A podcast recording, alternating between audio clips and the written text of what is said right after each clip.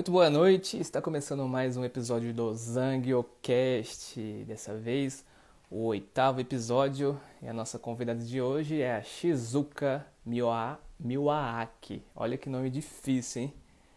Faz tempo que eu não apareço por aqui. E hoje a gente tem uma convidada especial, uma grande amiga minha. Deixa eu só fixar o comentário aqui. Pronto. E esperar a Shizuka entrar, que eu já vou convidar ela aqui, hein? Shizuka, tô te mandando convite aí. Vamos conversar. Vamos começar mais esse episódio do podcast, é, Zangiocast, o melhor, a melhor era extra do Japão, hein? Boa noite! Aê! Vamos fazer. Boa noite! Fazer aquele ajuste de câmera aqui que o Instagram sempre Aí, é diferente. Dá uma... Insta, verdade.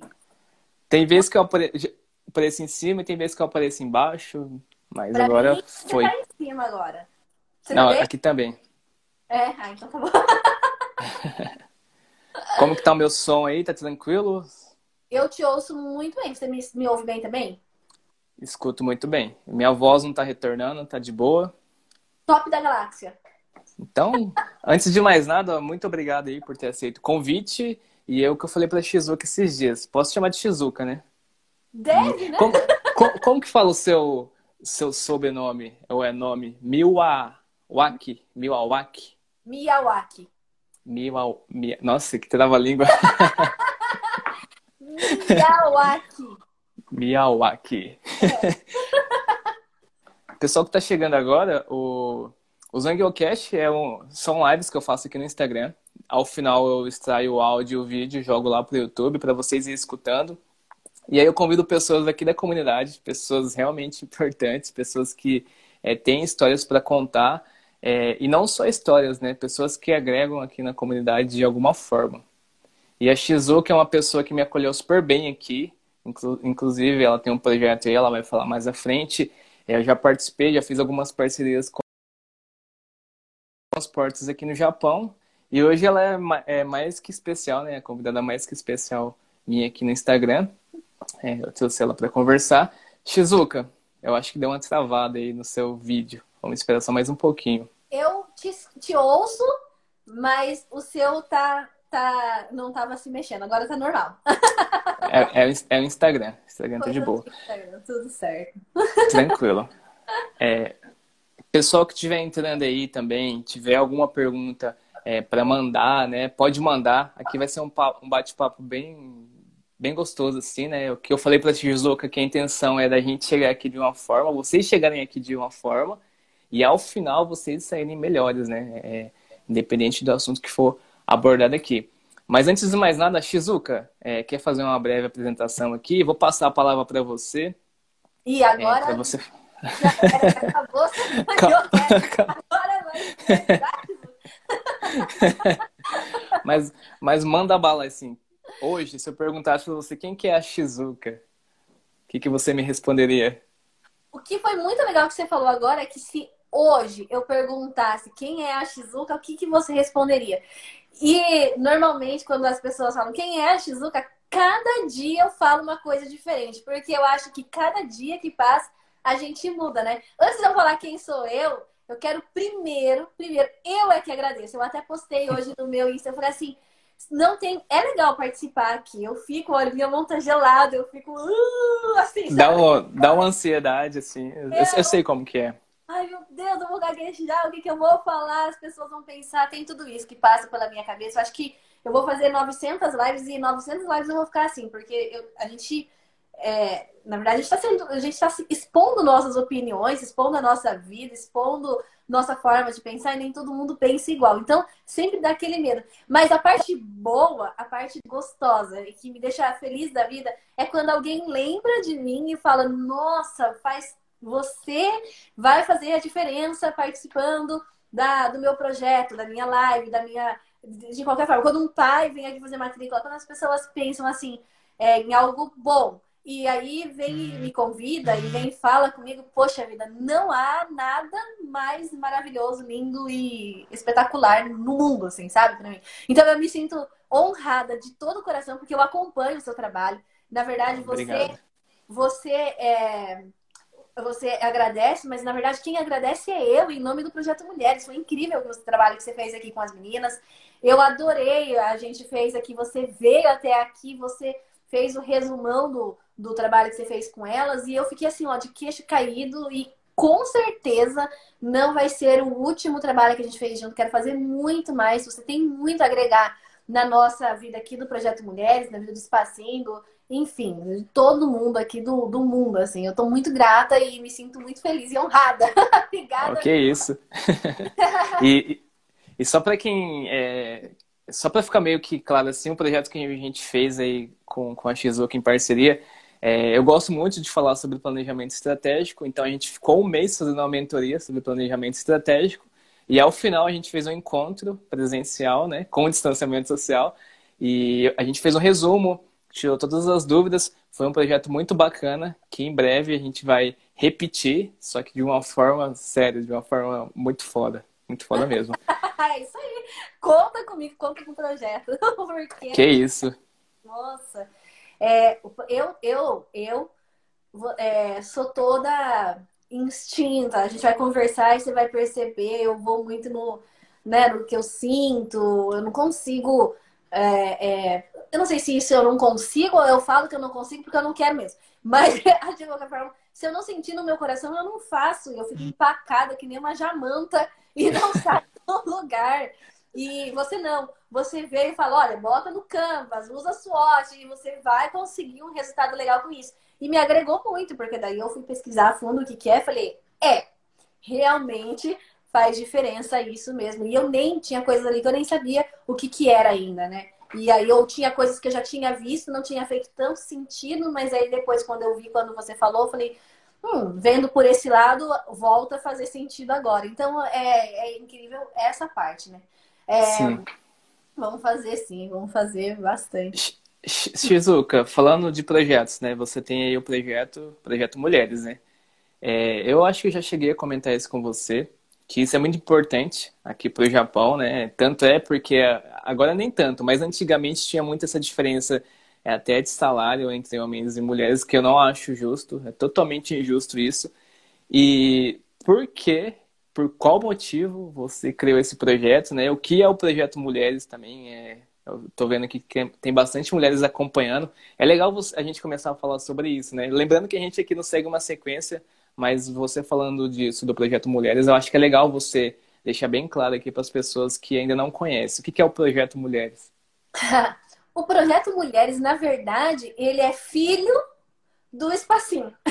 Ah, então, então começa pelo espacinho. Vamos seguir uma ordem cronológica aí. Não, mas não tem problema a gente falar do projeto, porque daí, no final das contas, ficou igual a vida real, sabe? Às vezes os filhos Sim. é que ensinam para os pais, os pais é que ensinam para os filhos, e acontece muito, aconteceu isso aqui. Porque com o trabalho do espacinho, eu sou. Então, assim, quem é a Shizuka? Eu sou professora, né? Eu sou professora, eu me formei no Japão, eu vim para cá novinha, eu vim com 18 anos, e aí cheguei no Japão eu tava falando pro Wellington agora há pouco, no Brasil eu só estudava e trabalhava. Eu não lembro quando eu tive menos do que dois empregos no Brasil, entendeu? E aí eu vim pro Japão com a intenção de encontrar o meu pai, de, de, de, de ter uma, uma, uma, um convívio com ele, porque eu não tive quando eu era criança. E aí eu cheguei aqui e aí eu é que construí minha família, acabei ficando e tudo mais. Eu não vim com a intenção de trabalhar ir embora para pagar de alguma coisa. Eu era uma moleca eu não vim com os meus pais, mas eu vim aqui porque eu queria ter o contato, queria entender o mundo que meu pai, que meu pai é, estava, né? E aí quando eu cheguei aqui, eu não me apaixonei, mas eu eu, é, é, eu sou curiosa, então eu quis saber como é que é cada vez mais. E fui, fui, me apaixonei, casei, me separei, fiz filho. E, e aí eu resolvi estudar. E aí eu estudei e virei professora. E aí me tornei professora e trabalhei em escolas, montei creche, é, tra... nossa, conheci várias na área de educação, muita coisa. E aí eu cheguei à conclusão que, agora a gente vai falar de projeto Mulheres, eu cheguei à conclusão que não adianta, eu posso ser a melhor professora do mundo, eu até acho que eu sou a melhor professora do mundo. Tá certo, é. Eu, eu, eu, é assim, não, é assim mesmo Não é? E não adianta, eu posso ser a melhor professora do mundo, eu posso ter as, as ideias mais brilhantes, eu posso fazer o melhor trabalho, eu posso fazer o que for. Que, no final das contas, eu sou somente e nada mais do que a professora. No final das contas, quem vai resolver, quem vai decidir, quem vai determinar o futuro da criança, ou o futuro curto, a curto prazo, o hoje da criança, é o pai. E se os pais eles não entenderem exatamente qual é o trabalho que eu sendo, que eu tô fazendo com as crianças, eles vão achar que eu sou só mais uma professorinha que dá aula de português em casa, ou que eu sou só um lugarzinho onde você leva o seu filho para ficar depois da escola, para você poder fazer zangueô, ganhar dinheiro e tanto faz, só para um lugar que vai amenizar o peso na consciência do pai. E eu sou longe, e o, o espacinho é longe disso, longe, não passa nem perto de ser isso. Então, para os pais entenderem o trabalho que eu faço no espacinho, foi que eu criei o projeto Mulheres. Porque pensa bem, os pais trabalham durante o dia todo e aí eles saíam do serviço e aí vem uma professorinha dizendo sobre o filho. Ai, vamos marcar uma reunião de pais. Ninguém queria saber de reunião de pais. Nem na escola, nem quando eu trabalhava dentro de escola regular, as pessoas não queriam. Imagina, imagina se, se vão querer um after school. Né? Ninguém quer reunião de after school. E aí eu comecei a, a convidar as mães dos alunos. Eu falei, nossa, o que, que você sabe fazer? Vamos juntar. E aí a gente começou a costurar. A gente fez. Olha que bonitinho. Olha que coisa mais linda.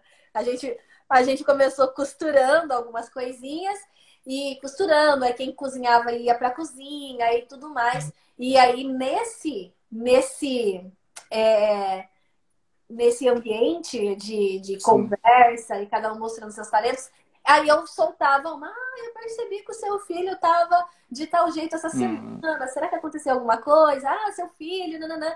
E aí foi assim que começou o projeto. E a gente começou a se reunir até que um dia aconteceu uma tragédia no espacinho antigo. Antigamente era só um apartamento. E aí, nossa senhora, aconteceu uma tragédia lá. E eu sei que eu falei, eu não vou mais poder continuar com o espacinho, vou ter que fechar, porque agora eu tenho uma dívida enorme para pagar. E aí as mulheres do projeto Mulheres, que daí já tinha se tornado um projeto, elas resolveram se unir. A gente, a gente gerou em duas semanas vendendo coxinha. Olha, eu nunca tinha feito coxinha, hein? Nossa. Vendendo coxinha era uma bandeja com umas coxonas, assim, era seis numa bandeja. Goiacuê, frita. A gente gerou em duas semanas 127, é, 127 mil veio no coxinhas. Com e, coxinha? Coxinha. Coxinha sim. sim. Do nada a gente resolveu fazer e foi que foi. E foi muito legal, porque daí a gente começou a ver a força que tem as mulheres reunidas. Não, olha, todo mundo trabalhava, todo mundo fazia tudo e ainda fazia coxinha, vendia coxinha, recebia coxinha e pagava a conta, ninguém ficou com nada, só para pagar a conta, para a gente poder fazer a diferença no mundo. Olha que legal para o espacinho poder continuar funcionando. E aí, a partir daí, eu comecei a perceber que quantas mulheres que estão no Japão, que têm talento, que têm sonhos e que está escondido, porque ninguém acredita nelas, porque ninguém fala sobre isso com elas. E aí eu comecei a perceber ainda mais que a gente tem pessoas como você, como vários outros aqui, que têm muito conhecimento, que estão trabalhando com isso, mas a informação não chega até quem tem que chegar. Entendeu? Exatamente. E aí, projeto Mulheres, aí eu trazia para elas. Eu, eu, por exemplo, igual eu fiz com você. Eu chegar, chego na pessoa, faço exatamente isso. Olha, tem um grupo de mulheres, e aí eu gostaria muito que elas conhecessem o seu trabalho. Vamos fazer uma parceria junto? A gente vai, todo mundo sai ganhando e todo mundo fica feliz. Então tem que ser bom para os dois lados. O que, que a gente pode fazer? E aí eu comecei a fazer dessa forma. É, e funcionou muito, porque teve gente que se formou, teve, teve gente que se formou em barras de. Agora há pouco eu estava com uma amiga minha do Projeto Mulheres, ela mandando o certificado dela, que agora ela já é professora. Imagina, ela, ela era uma mãe de aluno, sabe? E agora e... ela já é professora, ela tem uma profissão, ela, ela, ela paga. A gente é sócia, a gente é sócia de, de prédio agora. Então, olha, Nossa. que incrível que incrível. Mudou a vida sim, dela. Sim. Muito, sensacional, entendeu? A gente oh. tá. Eu tô aqui com um crochê. Toda vez que você me vê, eu vou estar tá com um crochê em algum lugar. aqui na minha decoração tem crochê, aqui tem crochê, porque as meninas do crochê, eu tô apaixonada e a gente tá ressignificando. Então a gente tá trazendo é empreendedorismo no sentido de felicidade, no sentido de, de fazer aquilo que você gosta, aquilo que você tem talento, aquilo que você ama, se valoriza. Automaticamente, os pais que mais participam do projeto Mulheres, porque assim, no projeto Mulheres ele é para mulher, mas o homem e os filhos também podem participar, né? Tipo assim, Sim. não da reunião e nem do grupo, mas eles têm as vantagens. Se tivesse um pai que quisesse participar, por exemplo, do, do treinamento que você deu, poderia participar tranquilamente, né? Então, é, a, ideia, a ideia é essa. A ideia é que as pessoas se desenvolvam e conheçam. Por exemplo, constelação sistêmica é uma coisa que nunca a maioria tinha ouvido falar, inclusive eu. Aí eu conheci a primeira coisa que eu fiz foi vem aqui para o projeto para você apresentar para as mulheres. E aí as mulheres passaram a conhecer, a gente começou a conversar sobre isso. E hoje em dia as questões familiares têm todo um outro significado. Então a gente isso. amplia a mente muito, né? E aí algumas pessoas acabam desenvolvendo e criando seu negócio. Sim, é isso, isso, isso que eu ia falar, é um ponto que eu, que eu ia falar para você. A questão do, do network, eu vejo que o network é, é, é, muito forte, e tanto é que, um exemplo, se alguém precisar de, de alguma coisa que tem aí dentro, eles não vão procurar fora, vai procurar aí dentro do uhum. grupo que está fortalecido. E uma coisa também que é muito interessante falar aqui, é que eu falo para as pessoas, né? Eu já, eu já recebi algumas perguntas aqui na caixinha de perguntas do meu Instagram, com a seguinte pergunta, ah, você acha que os brasileiros no Japão são unidos? Eu falo assim, não só aqui no Japão, em qualquer lugar do mundo são, e não só aqui no Japão, em qualquer lugar do mundo não são. Eles não são unidos. Só que aí o que vai mudar? O lado que você quer escolher enxergar. E, e assim, eu vejo que, vamos pegar um exemplo do Clubhouse, né? No Clubhouse, quando, quando estourou aqui, abri as salas, eu conheci várias pessoas que eu nunca ia imaginar que existia aqui no Japão. É pessoas de sucesso, tipo, pessoas, empresários mesmo, que a gente teve a oportunidade de, de conversar assim, inclusive a gente já teve até na mesma sala. E por conta disso a gente começou a, a, entender, pelo menos eu comecei a ver que realmente existe tipo uma comunidade que te passa quando você está lá no Brasil, existe uma comunidade quando você está aqui e existe uma comunidade que você quer enxergar. Uhum. E voltando a isso também uma coisa bem legal que você falou é sobre pessoas talentosas. Realmente existe muitas pessoas talentosas e é, extremamente importante ter pessoas igual a você que o quê? Ergue a bandeira e fala assim, ó, oh, pessoal, vocês têm talento, tipo, ó, oh, vamos reunir aqui, vamos nos fortalecer, vamos juntar nossas forças para um ir ajudando o outro de alguma forma e a gente crescer como comunidade aqui no, no Japão. Não só eu crescer, não só ela crescer, a gente crescer como comunidade. Então, assim, isso que você faz, poucas pessoas fazem, que é o quê? Tomar a frente, né? Tipo, dar a cara a tapa mesmo, é, ter uma posição de líder mesmo. É, isso não é qualquer pessoa que faz. Tanto é que tem tanta gente aí que às vezes fala assim, ah, mas o que ela faz às vezes é simples, então por que, que você não faz?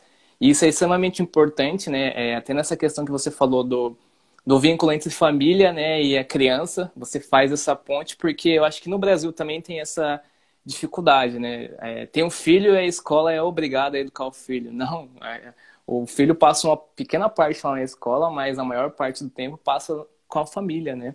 É. E não é, eu, eu, vejo que não é obrigação, tipo, é, é, um é um suporte, tem o seu papel, só que a família é, é extremamente importante nesse processo. E você vinculando isso aqui, nossa, aqui é, é muito importante pela questão dos, igual você falou, do Zanguiô, né? Às vezes deixa aí no, no espacinho achando que você tem que resolver tudo, e aí você faz esse processo de consciência. Não, vem aqui, pessoal, não é mais ou menos é exatamente isso. Eu não sou a professora, né? Não sou a tia que, faço tudo. Não, vocês têm que estar vinculados com a gente, porque isso, a longo prazo, é extremamente importante. O impacto que isso tem futuramente é, é não dá para mensurar. Não dá para mensurar. E virar as costas para isso, né? Tipo, é deixar, como que se diz, a Deus dará. E aí acaba virando uma bola de neve. Então, assim, esse papel que você faz, né, de erguer a bandeira, de assumir a frente, de tomar a liderança, não é para qualquer um. Eu acho válido reforçar aqui. O que eu acho interessante é que essa ligação dos pais com os filhos e com as crianças é, é, é ó, qual que é o, a, a, o principal ponto? O pai que coloca a criança em algum lugar depois da escola, uma tia que cuida, ou uma coisa assim, que é o que a maioria dos lugares tem isso, né? Alguém que cuida enquanto o pai faz zangueô. Alguém que olha. Que, qual que é o objetivo do pai? Que a criança fique segura, de preferência é, é, alimentada, né? Condições Sim. básicas, ela tem que estar em segurança e alimentada.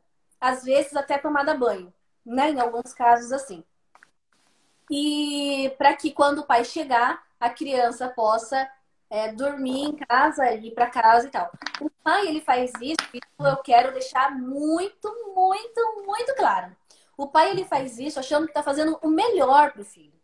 Ele faz isso e ele vai pagar por esse trabalho porque ele acha que é isso que o filho precisa, precisa cuidar, precisa proteger. Então, seu filho está alimentado, num teto e limpo, ele está protegido. Só que, na verdade, a verdade verdadeira é que o que as, as crianças precisam é de não proteção. O que elas precisam é, é de provocação. Elas precisam é serem provocadas. Tanto que quando as mães vêm aqui para matricular, então pode ver assim, eu tenho meus alunos aqui. Todas as mães que deixam os filhos aqui no espacinho, elas são bem loucas também. Por quê? Ou então são muito à frente do tempo e, e os filhos dela dão muito orgulho. Por quê? Eu falo para elas, eu sou muito clara. Se você está procurando um lugar para deixar o seu filho que seja seguro, que seja é, justo, não é aqui que você vai deixar seu filho.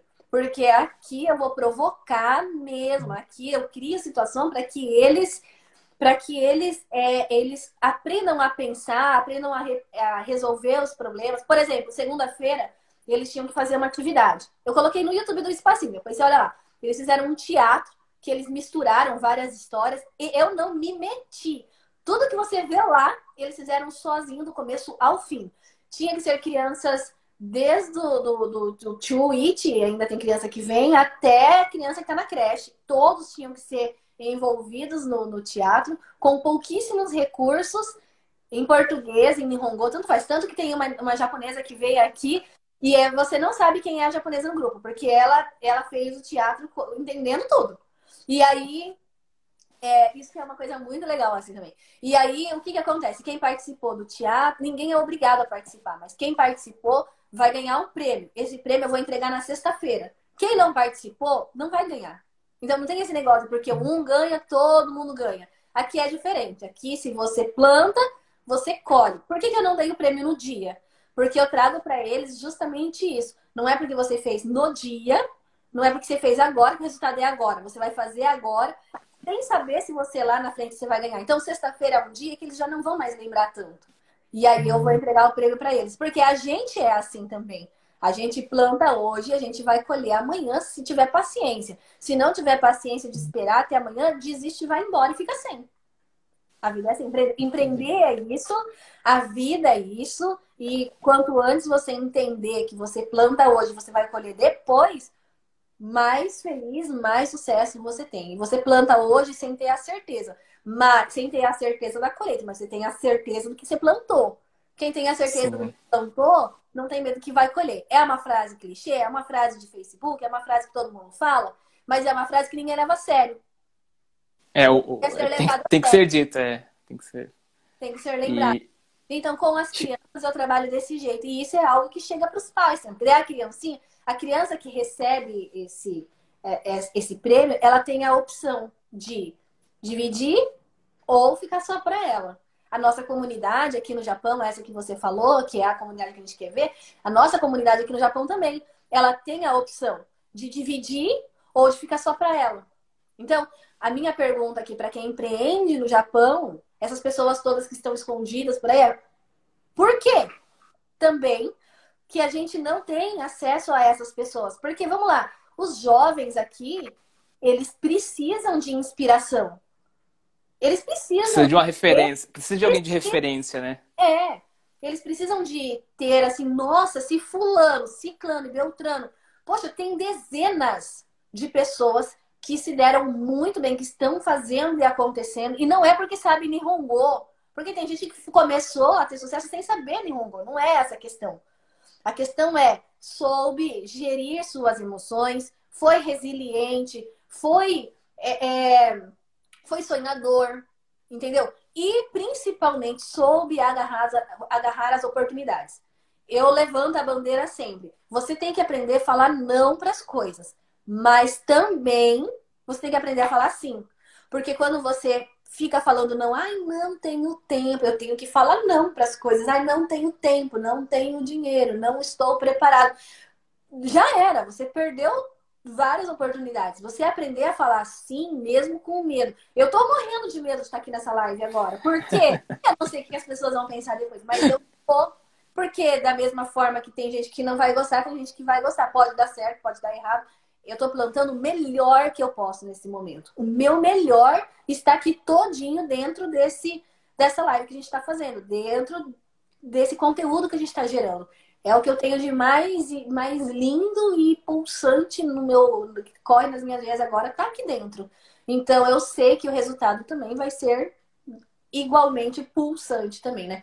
Então, eu, eu digo sempre: se vem, se a gente trabalha com as mães, com as crianças, com a comunidade de uma forma geral, achei que ia falar que estava com vergonha, não aguentei. Eu Marquinhos.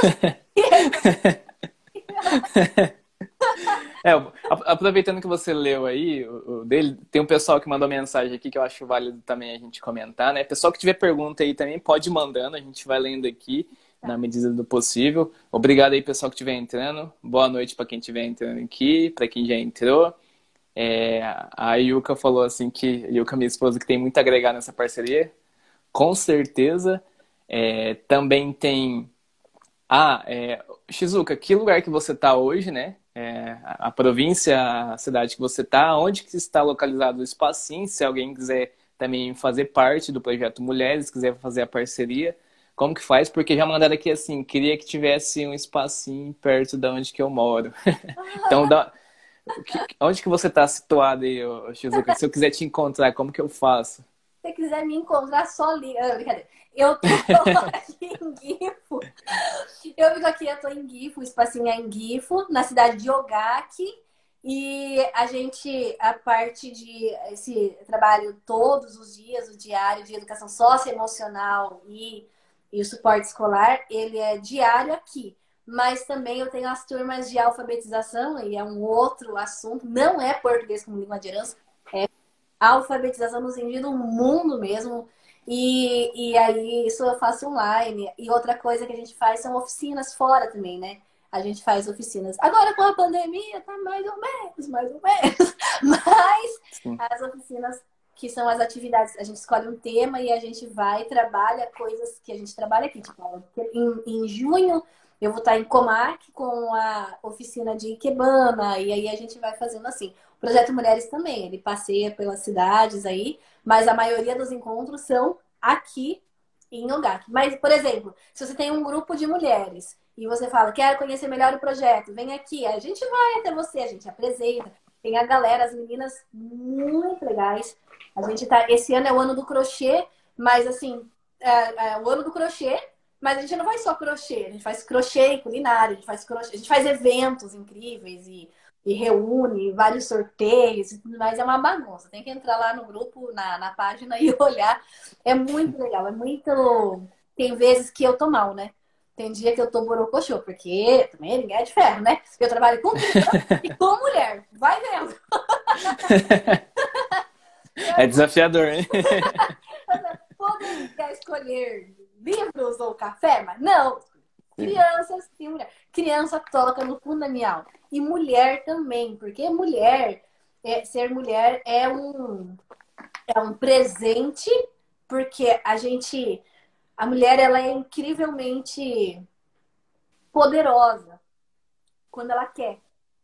Entendeu? Se Sim. às vezes não, às vezes assim, tem muita mulher que é muito poderosa e ela não sabe e ela acredita que é o contrário. E aí a gente tem histórias de pessoas que, que é, incríveis assim. E a mulher, ela é aquele ponto, né? Ela é o ponto que liga todos os outros membros da casa. Então isso influencia em filhos e tudo mais. E aí vai é, é, é bem é lamentável, lamentável. Sim, aí... Shizuka, você comentou de história assim desse tempo todo de projeto assim. Qual que foi a história, não mais interessante assim, mas conta uma história assim que é válido você contar, né? Que, que, que é válido você compartilhar com as pessoas nesse tempo de projeto Mulheres. E depois a gente vai falar do, do Espacinho também, eu quero saber alguma história do Espacinho. Mas do projeto Mulheres, assim, qual que foi a história, acho que não mais emocionante, assim, mais interessante, que é válido compartilhar aqui com quem está assistindo ou com quem vai assistir depois? Do projeto Mulheres? Isso. Assim, que, te, que mais te marcou, né? Ou, ou se você pudesse voltar para repetir ela novamente, qual história seria essa? Fala aí pra gente. Na verdade, assim, o projeto Mulheres, ele, ele, ele ia acabar.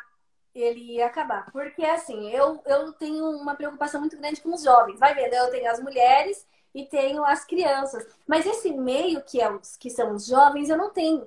E eu acredito tanto, porque quando eu era jovem, quando eu era jovem, naquele tempo. ano, ano passado. Professora toda cheia de vida. E eu quero muito que alguém faça alguma coisa para dar voz ao jovem. E eu não vejo isso acontecer. E, e aí eu, eu falei, eu vou fazer. Deixa que eu faço.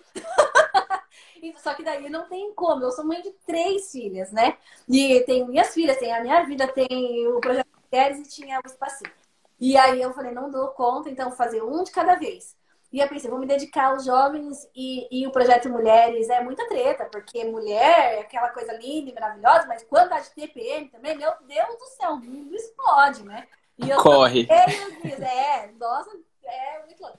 E aí eu falei, bom, vou fazer um ano, uma temporada de projeto e uma de, de trabalhar com jovens, eu não sei exatamente o que. Marquinhos estava comigo nessa. Falei, vamos junto, Marquinhos, porque eu gosto de agregar pessoas. Meu negócio é gente, gente, gente, adoro gente.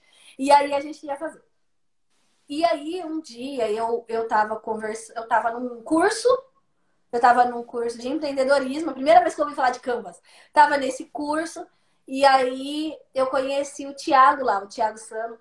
E aí eu falei para ele, olha, ele contou a história dele, que ele cresceu no Japão também e tal. E aí eu falei assim, vamos contar aí a sua história para os pais e tudo mais, para eles investirem nos filhos, né? E aí eu tive a oportunidade de contar para ele a minha história, o que eu fazia. Quando ele ouviu eu falando do projeto Mulheres, e vai vendo, eu acho que essa história é incrível, porque as mulheres mais próximas, olha que interessante, elas não valorizavam. As mulheres aqui da cidade de Ogaki, algumas estavam juntas, mas muitas não se importam, elas não entendem o que significa, porque tá todo mundo tão. É, e não é porque elas são más ou alguma coisa disso, não, de forma alguma. É porque é a uhum. rotina mesmo. Você faz todo dia a mesma coisa, você levanta, cuida de filho, faz isso, faz aquilo, e você fica tão nessa rotina que você não consegue ver o que tem em volta e você não consegue ver o valor do que tem. E aí, nessa conversa que eu tive com o Tiago, inclusive tinha uma, uma pessoa que fez parte do projeto também, que estava junto, ele parou e ele falou: fala mais sobre isso. Eu falei: não, mas nem precisa, porque eu não vou fazer, mas eu vou parar ele. Ele falou: por quê? Por que, que você vai parar algo tão. Então, acho que foi a primeira vez que, inclusive, eu tive consciência da grandiosidade que esse projeto é. E aí foi quando eu peguei super firme, porque antigamente o projeto era para 10 pessoas só. E aí, agora não, agora ele é vem que a gente criou, a gente reestruturou todo o projeto, mulheres, ele alcança muito mais pessoas. Eu acho que essa história é uma história muito boa, sabe por quê? Porque eu achava que as pessoas não valorizavam. Mas quem não, não valorizava era eu. Então, Sim. tipo assim, é, é fácil, é fácil eu colocar, eu ver, poxa vida, eu lamentar, eu lamentava. Falava, poxa, mas tem algo tão legal, por que, que as pessoas não vêm? Por que, que elas não me dão um voto de confiança? Por que, que elas não participam? Por que que, sabe? E aí eu, eu, eu falando isso, eu mesma tava desvalorizando. Porque não é porque alguns não valorizam que não tinham um resto inteiro de Japão e de Brasil que poderiam valorizar. Exatamente. E essa história, na verdade, eu falo que eu faço projeto, que eu ajudo as pessoas, que ajudo, eu ajudo não, que a gente se ajuda e tudo mais, mas no final das contas, a verdade, mesmo, mesmo, mesmo disso tudo, é que quem é ajudada sou eu, porque existe uma Shizuka antes e uma Shizuka depois. Eu conheci através do projeto, por causa do projeto. Então, tipo, a, a mulher vem e eu vejo, a, ela fala que sei lá, ela tá passando por tal momento. E eu vou começar a pesquisar sobre isso. Por isso que eu entrei em contato com você. Porque todo mundo não sabia como administrar, não, conseguia, não sabia como começar e tal. E eu vou atrás de alguém que saiba isso. No final das contas, quem é que aprende mais? As mulheres que participaram de eventos, elas vieram nos, nos eventos que interessavam para elas. Eu participei de todos. Olha quanta coisa Sim. eu aprendi nesses quatro anos de, de projeto. Então, assim, acho que essa é a história mais incrível, porque eu trabalho bastante, eu durmo e acordo pensando, minha vida é projeto mulheres e espacinho, espacinho projeto mulheres, é, é desse jeito. Mas eu conheci pessoas incríveis, eu mudei a minha vida, sabe? Em reuniões do projeto Mulheres, eu falando coisas para elas assim, e aí eu começo a refletir e falo, mas espera, isso é para mim por que, que eu tô fazendo? Tô fazendo tudo errado. Então, quando eu faço pro outro, eu tô fazendo, fazendo para mim mesmo. E não era a intenção, né? A intenção era sempre fazer pro outro. Mas, mas sempre é assim, é, a gente acha que não, mas é uma via de mão dupla. É, um exemplo, vamos pegar um exemplo bem prático aqui da live, né? A gente acha que a gente está aqui é, só entregando conteúdo, é, só buscando é aquilo que a gente falou no começo, né? Trazer algo para as pessoas para que quando ela começasse a assistir a live ou escutar o podcast depois, ao final elas, tipo, têm algum insight, elas estejam melhores. E a gente acha que, tipo, é só essas pessoas, mas por fim, acaba voltando pra gente. Porque, ah, a gente tá aqui se expondo, tá expondo a nossa ideia, às vezes tem gente que gosta, é, entra em contato com a gente, a gente acaba, acaba fazendo um network. E, às vezes a gente tá aqui no nervosismo, conversando, né, dá essa certa vergonha, dá um frio na barriga, só que ao mesmo tempo a gente está desenvolvendo isso, está aprendendo a falar aqui na frente das, das câmeras, está aprendendo a conversar ou algo assim. Então, assim, é sempre uma via de mão dupla. E, e assim, o que eu acho válido também, né? Levantando aquela bandeira que você já faz, né? Quem tem alguma habilidade, quem tem algum talento, quem pensa em fazer algo, eu acho válido, tipo, aparece, pessoal, ó, aparece, tem as redes sociais aí, tem muita coisa para você aparecer, porque tem gente que às vezes faz a mesma coisa que você, faz, só que só de você estar tá escondido assim, ninguém, tipo, às vezes vai te notar. Ou então, né, uma coisa que eu acho legal também, pegando aqui do Instagram, que faz relação ao que você estava falando assim, às vezes a gente não valoriza o que a gente faz. Às vezes a gente acha assim, que se postou uma foto tem que ter é, mil curtidas, porque aí, tipo, é uma métrica que a gente acha que vai acabar nos valorizando. E, tipo, é, não é apenas números, são pessoas.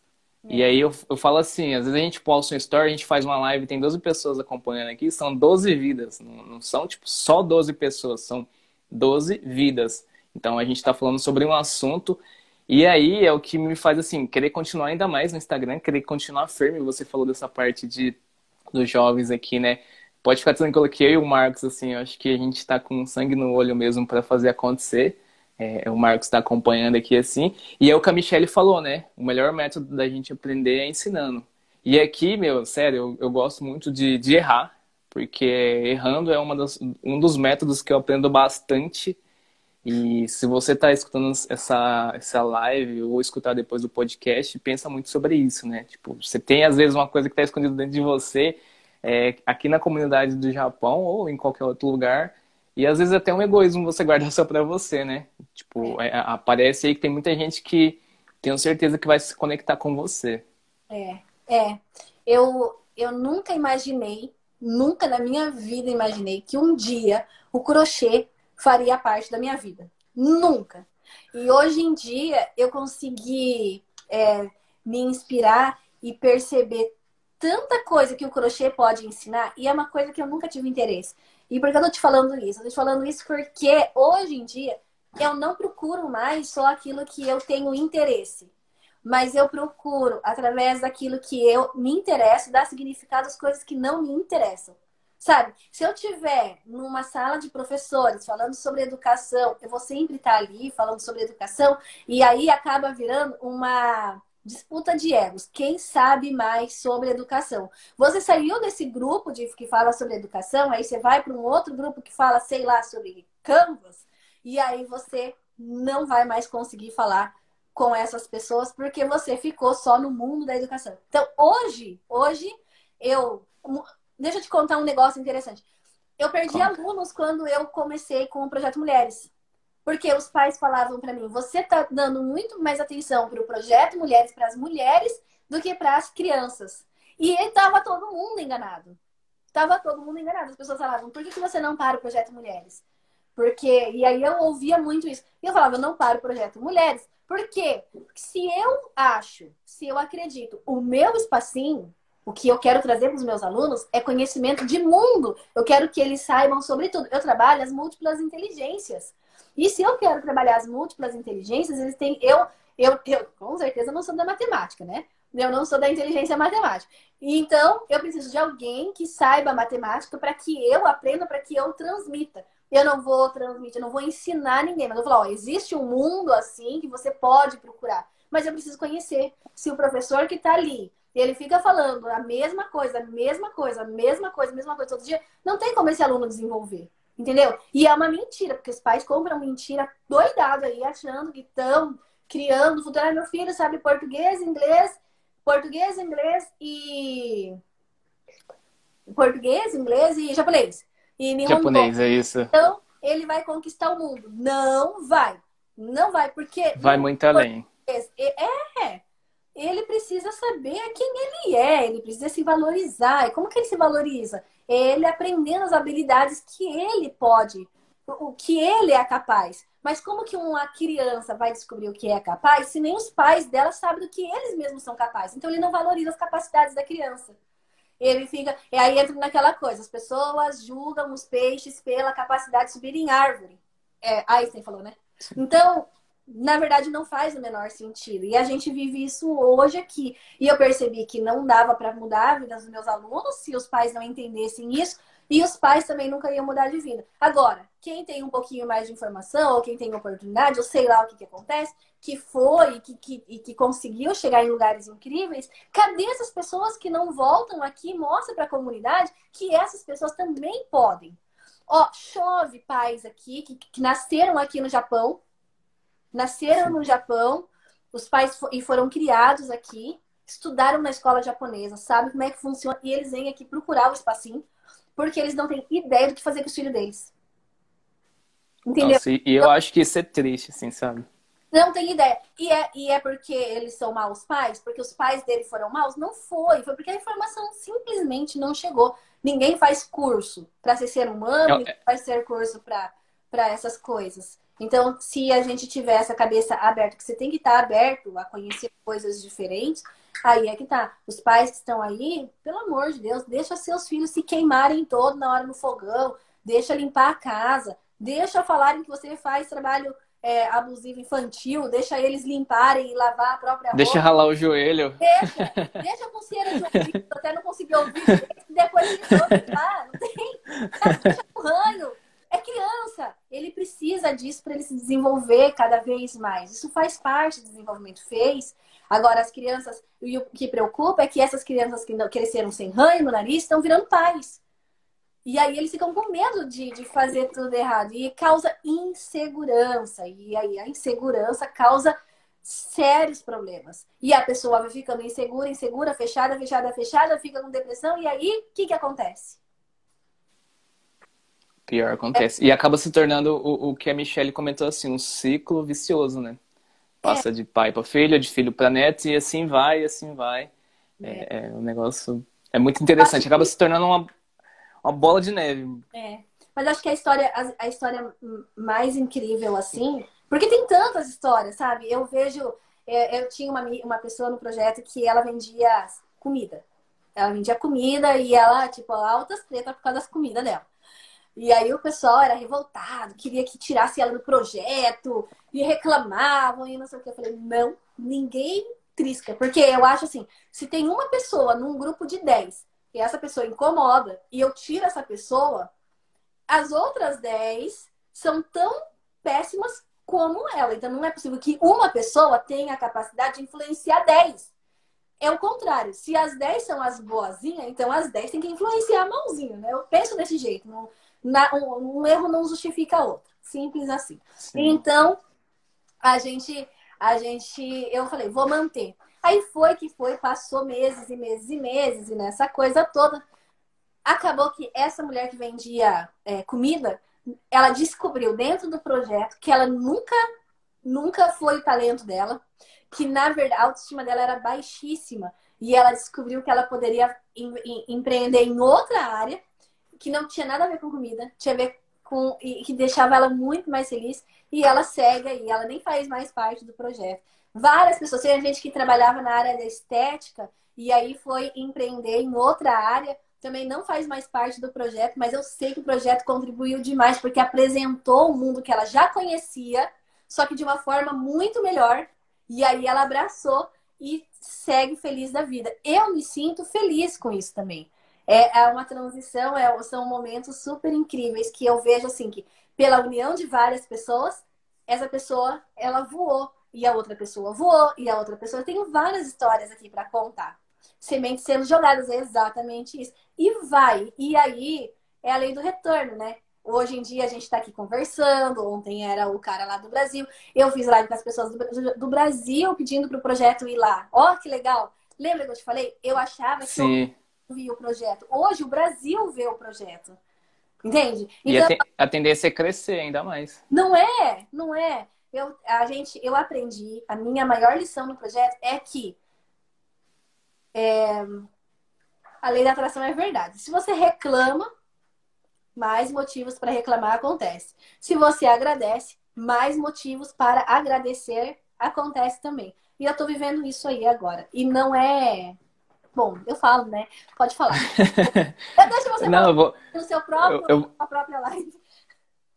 Não, o convidado aqui é você e as pessoas que estão aqui assistindo que vão mandar as perguntas, eu só vou meio que guiando assim e vou vendo. É interessante. Você manda aqui na live e os convidados também, que mandam as perguntas. Então, eu vou ler a pergunta aqui do Marcos. Ó. O Marcos Toyota, nosso grande amigo aqui, falou assim: Shizuka, como que você vê o Espacinho e o projeto Mulheres em três anos? Essa eu quero saber também. Em três anos. Ah, daqui três anos? Isso, daqui três anos, é. Isso, daqui três anos. Caraca, ó. O projeto, Mulher, o projeto Mulheres, primeiro, como eu vejo o projeto Mulheres? Um, daqui três anos, eu espero que o projeto Mulheres ele seja ele seja um grupo forte de mulheres independentes, onde não precise de uma líder e onde que as pessoas tenham as pessoas que hoje estão elas tenham entendido como é que a gente faz. Porque aqui a ideia não é dar as mãos, é o chute na bunda mesmo. Entendeu?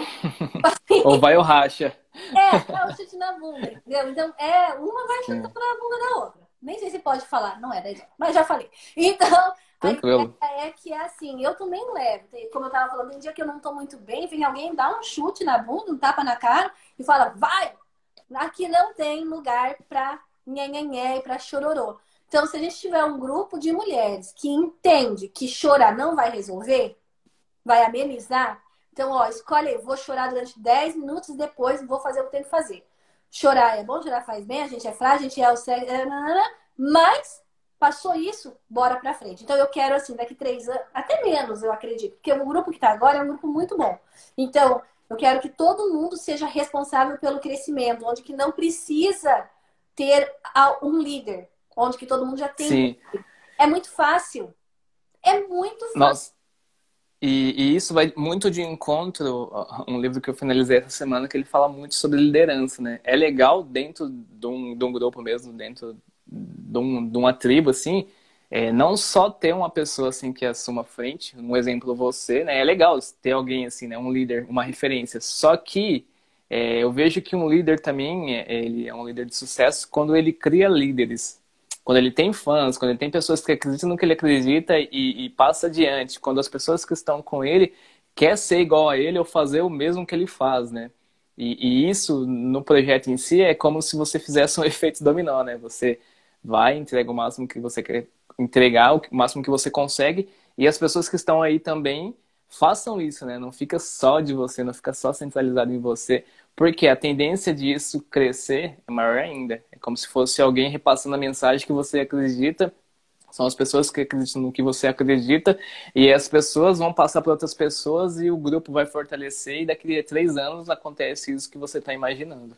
É, porque aquilo que a ideia principal do projeto é que uma fortaleça, um fortaleça o outro, sabe? Não tem por que eu comprar água no vizinho, sendo que a pessoa do meu lado vende água. Essa, essa cultura de que a gente, eu passo por isso, eu empreendo e as pessoas que são mais próximas, as pessoas que eu mais amo, as pessoas que eu mais acho que vai me apoiar, são as pessoas que menos apoiam, as pessoas que mais viram as costas. Aquela pessoa que está do meu lado um dia que eu acho, agora eu encontrei a pessoa certa, é essa pessoa que me chuta. Eu quero, eu quero acabar com isso no mundo, talvez eu não consiga, mas no meu projeto, dentro desse projeto, dentro desse grupo, eu tenho certeza que a gente consegue, porque aos poucos a gente faz. E vai entrar pessoas, vão sair pessoas. Hoje eu não tenho mais esse chororô, esse luto por quem entra, por quem sai, não sei o quê. Sabe por quê? Quase. Eu sei, eu sei por que, que isso acontece. Porque você foca em realmente quem está interessado, ou você foca em realmente quem é, dá valor. E aí é, é uma coisa também legal que aconteceu até comigo assim no Instagram quando eu comecei a me posicionar. Eu perdi muitos seguidores. Só que eu falei assim, quem realmente ficou aqui é quem realmente está interessado. É. Quem chegar depois, maravilha, mas quem ficou aqui é porque realmente está interessado, gosta do conteúdo que eu estou passando. Então, tudo que eu for fazer vai ser para essas pessoas. O, quem saiu, sei lá, quem parou de seguir, enfim, era apenas um número. Tipo, beleza. É, é, mas é assim, é uma coisa que é um processo, é, é, demora um pouquinho, pelo menos no meu caso demorou um pouquinho. Mas é válido, e aí eu acho que a partir disso foi quando eu comecei a ter mais vontade de, de fazer as coisas que eu estou fazendo aqui, que eu quero fazer, porque eu foco em realmente quem eu tenho certeza que, que gosta, quem realmente acompanha, quem realmente interage, quem realmente às vezes manda mensagem, quem realmente eu respondo e fica trocando essa ideia comigo, faz perguntas, porque essa pessoa está interessada. Então, assim, é uma coisa que dá um certo tipo de, de, de vontade mesmo de querer continuar, é porque a gente foca em realmente quem está interessado. Quem não tá, desde que não atrapalhe, tipo, segue o jogo. Segue o jogo. É. Mas muito bem, você falou do projeto Mulheres. E o espacinho daqui três anos? Como que você imagina? Sabe que, ó, eu acho que eu comi é. com as, algumas pessoas que estão aqui muito, muito próximas, que eu encontro todos os dias. E eu não falei isso pra ninguém. Mas, já que você perguntou, também ninguém me perguntou. Então, não tem por que eu falar, né?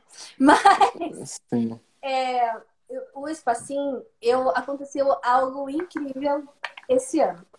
Eu descobri que o espacinho, ele é muito mais também do que eu imaginava. Sabe? Tipo assim, ele é Sim. blá blá blá. Só que eu, é, o espacinho ele não muda a vida do aluno só. Sabe? Eu comecei a entender que o trabalho que a gente está realizando aqui no espacinho, ele muda a vida da família toda. E mais do que isso, ele muda a vida de gerações. Porque a partir do momento que as pessoas começam a vir aqui para dizer que não sabe o que fazer com o filho, você imagina se não tivesse o espacinho? Esse filho ia crescer sem suporte nenhum, e lá na frente ele ia também não saber o que fazer com o próximo, e com o próximo, e com o próximo. A gente, quando a criança chega aqui, essa família chega aqui, a gente tem a oportunidade de entregar o melhor para essa criança, para essa família. E essa, quando a gente trabalha educação socioemocional, quando a gente passa a ensinar para as crianças é, tomada de decisão consciente, o seu lugar no mundo, é, é, autorregulação e tudo isso, quando o aluno aprende, ele passa para os pais. E esses pais começam a entender os, os seus pais também. Então, muitas coisas que tinham ficado para trás começam a fazer sentido agora. E, o, e essa criança, ela vai dar um sentido diferente lá na frente. Então, é um trabalho muito lindo e que eu quero expandir. Eu não sigo um, um único método, eu misturei os, os métodos que eu acho mais maravilhosos, o que eu, eu tirei o que mais faz sentido para mim, coloquei no meu método aqui do Espacinho e eu espero criar uma escola free.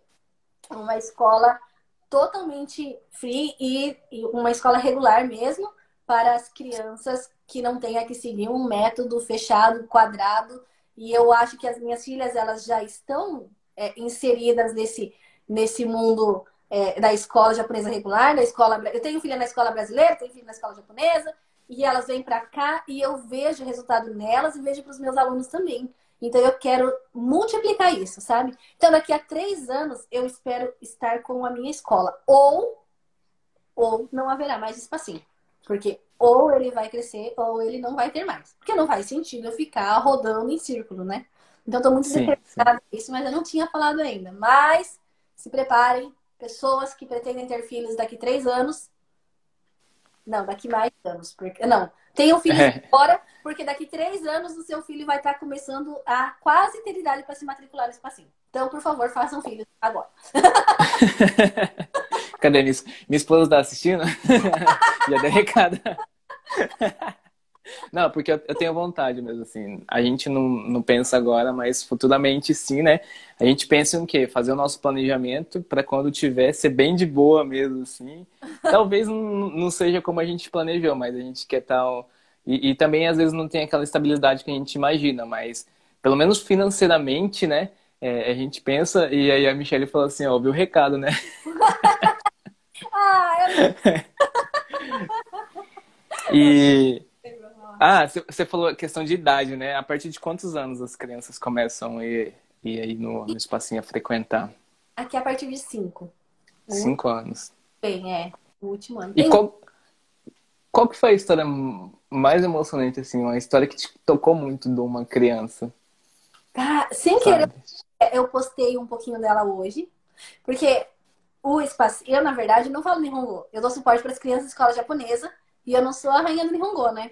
Eu aprendi Sim. a trabalhar os doriros da escola e tarará, mas eu não sou rainha do Nihongo. Nunca estudei na escola japonesa. Quando eu montei o espacinho, eu montei com uma amiga e, e na época ela era até mentora e ela que dava, ela era tradutora dentro da escola. E ela já trabalhava lá há muitos anos. E a gente montou o espacinho com o objetivo de não deixar as crianças na rua para elas ficarem protegidas e tal. Eu que mudei no decorrer do caminho aí. Mas a ideia principal era não deixar elas na rua e ensinar o português. Era o normal de todo mundo, né? E aí é, a gente, é, eu publiquei, a gente, come, a gente abriu o espacinho dia 1 de abril e ela morreu no dia 9. Nossa. E essa história é incrível. Então, a decisão de manter, de continuar o espacinho, apesar de não saber, não sabia absolutamente nada do que eu estava fazendo, porque eu não, eu não tinha, eu não sabia, eu nunca tinha entrado numa escola japonesa. Minhas eu trabalhei até essa época só em escola brasileira e tinha montado as minhas próprias creches. Agora, escola japonesa, eu não tinha ido. E aí eu tinha um aluno só, eu tinha um aluguel que era. era eu, a gente alugou um apartamentinho que era 40 mil, então esse aluno pagava 20 mil e eu ia dar 10 ela ia dar 10. Eu tinha um bebezinho de um ano e pouco e mais duas mais velhas. E aí, mas eu me garantia nela, né? Eu falei, bom, Sim. como você sabe, então a minha parte era fazer a parte do português, eu sou professora formada e eu a parte de desenvolvimento da criança e limpar e cozinhar, isso eu faço de boa, entendeu? E aí, agora a parte da lição, a parte da escola, eu me garantia nela. E aí ela vai e morre. E aí eu fiquei, Nossa. agora o que, que eu faço? E a gente tinha só um aluno com, com nessa situação. E aí eu fiquei pensando bastante. Nesse dia eu prometi para mim que eu, se tivesse um aluno, eu sabia que esse aluno era um aluno muito especial. Eu falei, bom, se a mãe aceitar, provavelmente não vai, mas se a mãe aceitar, eu prometo que se tiver um aluno, eu vou dar o meu melhor e vou, vou fazer. E aí eu fiz. E aí eu. E na verdade era assim, era duas mesas de, de cozinha mesmo, não era carteira. Hoje em dia a gente tem carteira, tem um espaço, você vê, você viu? Sim, eu já vi já. Era, era só um apartamento com duas mesas. E mais nada. Então era ridículo. Era estranho demais, assim, né? Mas eu falei, não, enquanto tiver um, porque é o que você falou, é uma vida. Né? Sim. E aí eu fiz. E aí foi aumentando, aí veio um, veio outro, até que entrou uma garotinha. E essa garotinha entrou e ela ela sofria muito na escola. Por... Brasileira. Brasileira. Não, Sim. Ela, ela era uma brasileira que estudava na escola japonesa, estava no primeiro ano mas o tradutor da escola japonesa, ele não fazia um bom trabalho. os tradutores, na verdade, era um péssimo trabalho, sabe? É, eu, te, eu, eu, sou muito crítica com relação a tradutores de escola japonesa, porque brasileiros que são na escola japonesa, eu realmente me preocupo muito com isso, porque no caso, essa, essa tradutora, ela queria explicar o lado da escola, sabe? E ninguém estava vendo o lado da criança. E ela sofria, num tanto assim de. É, as crianças têm o, o, Hanamari da escola, que é tudo rosinha. O caderno dessa menina era preto. Os professores preto, ela sofria dos alunos, sofria dos professores, ela sofria de todos os lados, entende? E aí ela foi. Você vai apanhando, apanhando, apanhando, chega uma hora que você começa, você explode. E eu recebi essa, essa criança. E aí, é, toda vez que eu pensei em desistir, porque, como eu falei, a gente não, eu não tinha um capital, eu não tinha, eu não tinha um capital financeiro, eu não tinha dinheiro, eu não tinha conhecimento, né? Eu não tinha suporte, porque ninguém quis continuar trabalhando comigo. Porque quando tinha a minha sócia que sabia o que estava fazendo, eu tinha outras pessoas junto. Quando ela morreu, aí as pessoas pensaram, isso não vai dar certo nunca, né? E todo mundo foi embora, todo mundo vazou-se, né? eu não queria trabalhar com criança pequena, porque o meu objetivo era as crianças do Shogaku, e eu não sei por que eu não tenho um motivo. É só porque é meu coração, né? Não, Sim. eu tenho um motivo. Tinha outras creches e eu não queria entrar em concorrência com elas. Mas é, eu queria provar que com amor e com verdade. Então, cada pai que colocou a criança, ninguém foi iludido. Ah, ela sabe, ela estudou. Não, eu sempre falei, eu não sei, mas eu vou fazer o que eu posso para seu filho se, ser, se dar bem né? E aí foi isso que eu fiz. Então, essa é uma história que é muito, muito legal. Essa garotinha hoje, eu continuo, ela, ela, ela já não tá mais no espacinho, mas ela é uma menina forte, ela conseguiu resolver, a gente superou junto tudo que tinha de dificuldade, a gente superou, os pais superaram, tem toda uma questão familiar, a gente trabalhou isso tudo, todo mundo junto. E hoje ela continua, sabe? Ela nem precisa mais, ela foi alfabetizada e hoje a gente faz gramática junto, que tá aí uma outra coisa que eu nem curto fazer, eu só faço para ela porque eu amo, amo, amo, amo muito, assim. E, e a, a, essa é uma história muito, muito bonita, que eu acho que é legal. E tem o Léo também, que é a mãe dele, que eu tava falando que recebeu o certificado hoje e tal. Léo entrou, ele é autista, para mim era um desafio, porque ele quebra, bate, jogava as carteiras para cima. E aí você falava com a mãe, a mãe falava, mas a culpa não é dele, não sei o quê, e não é mesmo, mas tipo assim, foi uma loucura. Teve muita gente que não entendia e tudo mais. E hoje ele tá no Tio Gaco, e a preocupação dele é, esses dias ele chegou para mim e ele falou assim, ó, é, ele falou, agora eu tô no Ninem, ele tá no segundo ano do Tio Gaco. E aí ele falou assim, professora Shizuka, olha ano que vem eu vou estar no Sunny. Talvez eu não vou ter tanto tempo para vir aqui. Mas eu vou dar um jeito e eu venho aqui, tá bom? Porque para ele é onde que ele se sente seguro, é onde que ele. E as crianças todas têm ele como o líder. Nossa. O líder, o líder ele é respeitado, ele é amado, ele é querido, ele e ele também entendeu até onde ele pode ir, o que ele não pode, sem nenhum. Não há diferença, não o, o desenvolvimento dele é incrível. Ele, eu amo esse garoto de todo o coração e ele ama o espacinho de todo de todo o coração também. É mais do que teoria, é mais do que um certificado, é mais do que qualquer coisa, é amor mesmo assim. Então, eu posso falar que com amor e com verdade a gente conquista sim as coisas. Precisa. Porque nesse tempo eu fui aperfeiçoar, eu fui estudar em Hongo, eu fui fazer mais cursos, eu fui trabalhar em outras áreas, tudo mais eu fui fazendo também, não dá pra. Ah, eu vou ficar assim. Faz seis anos que tem um espacinho. Eu tinha que evoluir também, né? Não dá pra ficar plantado, né? Com uma porta. Mas, assim, deu diferença. Então, eu acho que a, a decisão de continuar o espacinho, apesar de todo mundo falar que eu tinha que parar, porque não existia, não, não tem um espacinho em lugar nenhum. Na verdade, eu não, não vejo o trabalho que eu faço em outros lugares. E, e de verdade não é algo planejado, é algo que foi acontecendo, né? Então, é algo que é algo que você foi planejando de acordo com o tempo que foi passando, né? Foi. Eu falo que eu realizo um sonho que eu nem sonhei. Nossa. É a realização de um sonho que eu não sonhei. Porque cada vez que eu dou um passo à frente, eu penso, nossa, que perfeito. Porque se eu tivesse planejado, não ia ser perfeito desse jeito, não. Mas eu encaro, eu encaro os desafios. Ah, vai ter, tá, tá bom, vem que eu vou fazer. Eu, tudo eu falo, tá bom, faço. né? Não, legal. Não é à toa que o André comentou aqui, o André Hirakami, né? É, acompanhei o crescimento da Shizuka e só sei que ela vai crescer mais e mais, mudando a vida dos outros para melhor. Qualquer coisa pode contar comigo. Trabalhar para o um mundo melhor. Ah, ele é, então... um, é jovem, muito jovem, muito jovem. E, o Shizuka, em questão assim, também da, da, da comunidade, né? É, que você falou da comunidade jovem, assim, né? Que, que você vê hoje, assim, né? O que, que você tem de expectativa, né? Daqui para frente, assim. Eu sei que muita coisa mudou, né? Eu, eu tô há dois anos aqui no Japão, assim. Nesses dois anos, assim, às vezes não tem uma mudança, assim, que dá para você perceber muito, né? Mas você que tá aqui no Japão, você comentou 20 anos, né? 20 anos, assim. O que, que você já viu e o que, que você acredita que a comunidade vai mudar, né? De lá para cá mudou muita coisa, mas a partir de hoje, assim, o que, que você tem como expectativa? Ou o que, que você espera mesmo que a comunidade mude? Ou algo que você deseja muito que a comunidade mude? Em relação a jovens? Ah, tudo. Jovens, a, a comunidade brasileira em si, né? A mulheres, a, a, no geral, né? No, no, no aspecto geral. Bom, eu penso o seguinte, ó, em, especificamente em relação a jovens, eu gostaria muito de ouvir a voz dos jovens.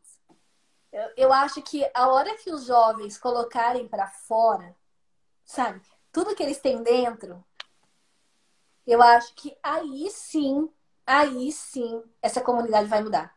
Então, se tiver jovens ouvindo, escuta bem uma coisa. Eu, a gente espera que vocês digam alguma coisa. Porque muitas pessoas, muitas pessoas, os pais estão aqui, eles estão aqui, nem eles sabem o que eles estão fazendo. Então, de verdade, eu quero que, se você é jovem, você fale o que você vê. Ó, oh, tá uma merda tudo isso. Começa tudo de novo, porque não tá certo. Entende? E da minha visão de jovem, eu acho que vocês não estão vendo isso porque nós que somos mais velhos, a gente não está vendo mesmo. Não tem como a gente ver o mundo de vocês, sendo que a gente está trabalhando dia e noite, dia e noite, para conquistar um, um para conquistar um sonho de jovem que a gente nem tem mais. A gente veio com expectativas. A maioria das pessoas então, vieram com, com vontade de fazer coisas e chegou aqui no Japão e deu ruim. As pessoas vieram aqui para juntar dinheiro, comprar casa, comprar carro e fazer as coisas. E aí, quando compraram casa, compraram carro, perceberam que isso não é nada, que isso não faz a menor diferença, que isso não é sinônimo de sucesso e felicidade. As pessoas ficam falando que estão esperando a pandemia passar. É tudo cagão, na verdade, porque não tem esse negócio de pandemia passar.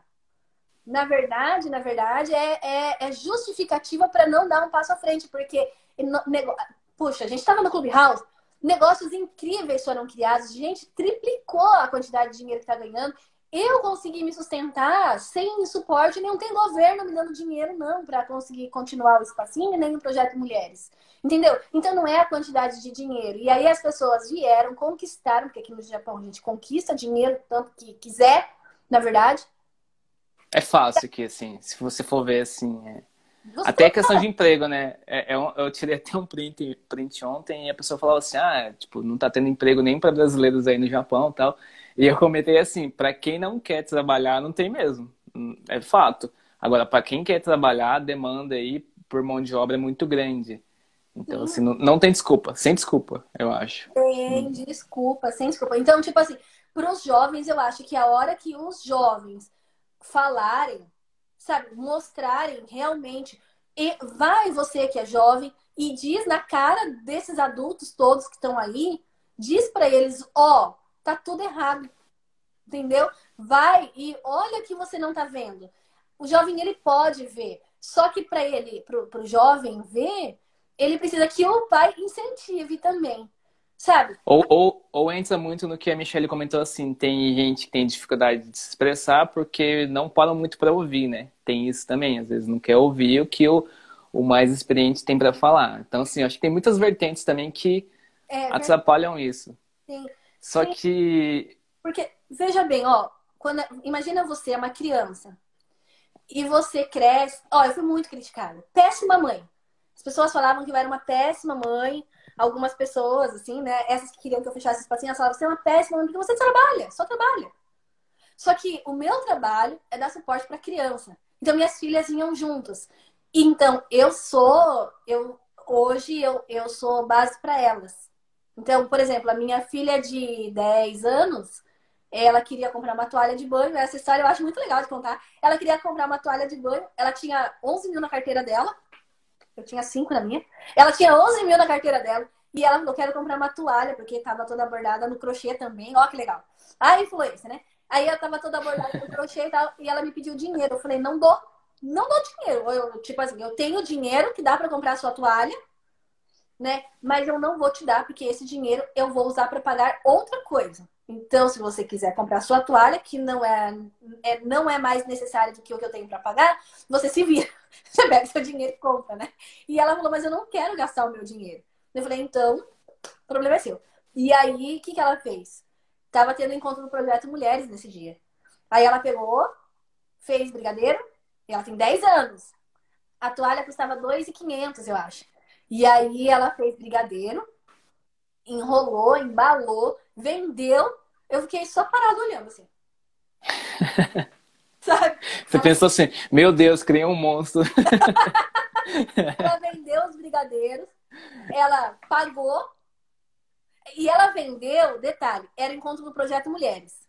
Ela vendeu com desconto para quem era do projeto. Olha que interessante.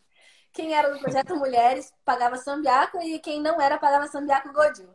E aí ela vendeu tudo e comprou a toalha, ficou com o troco e a carteira dela continuou com dinheiro. E eu fiquei assim.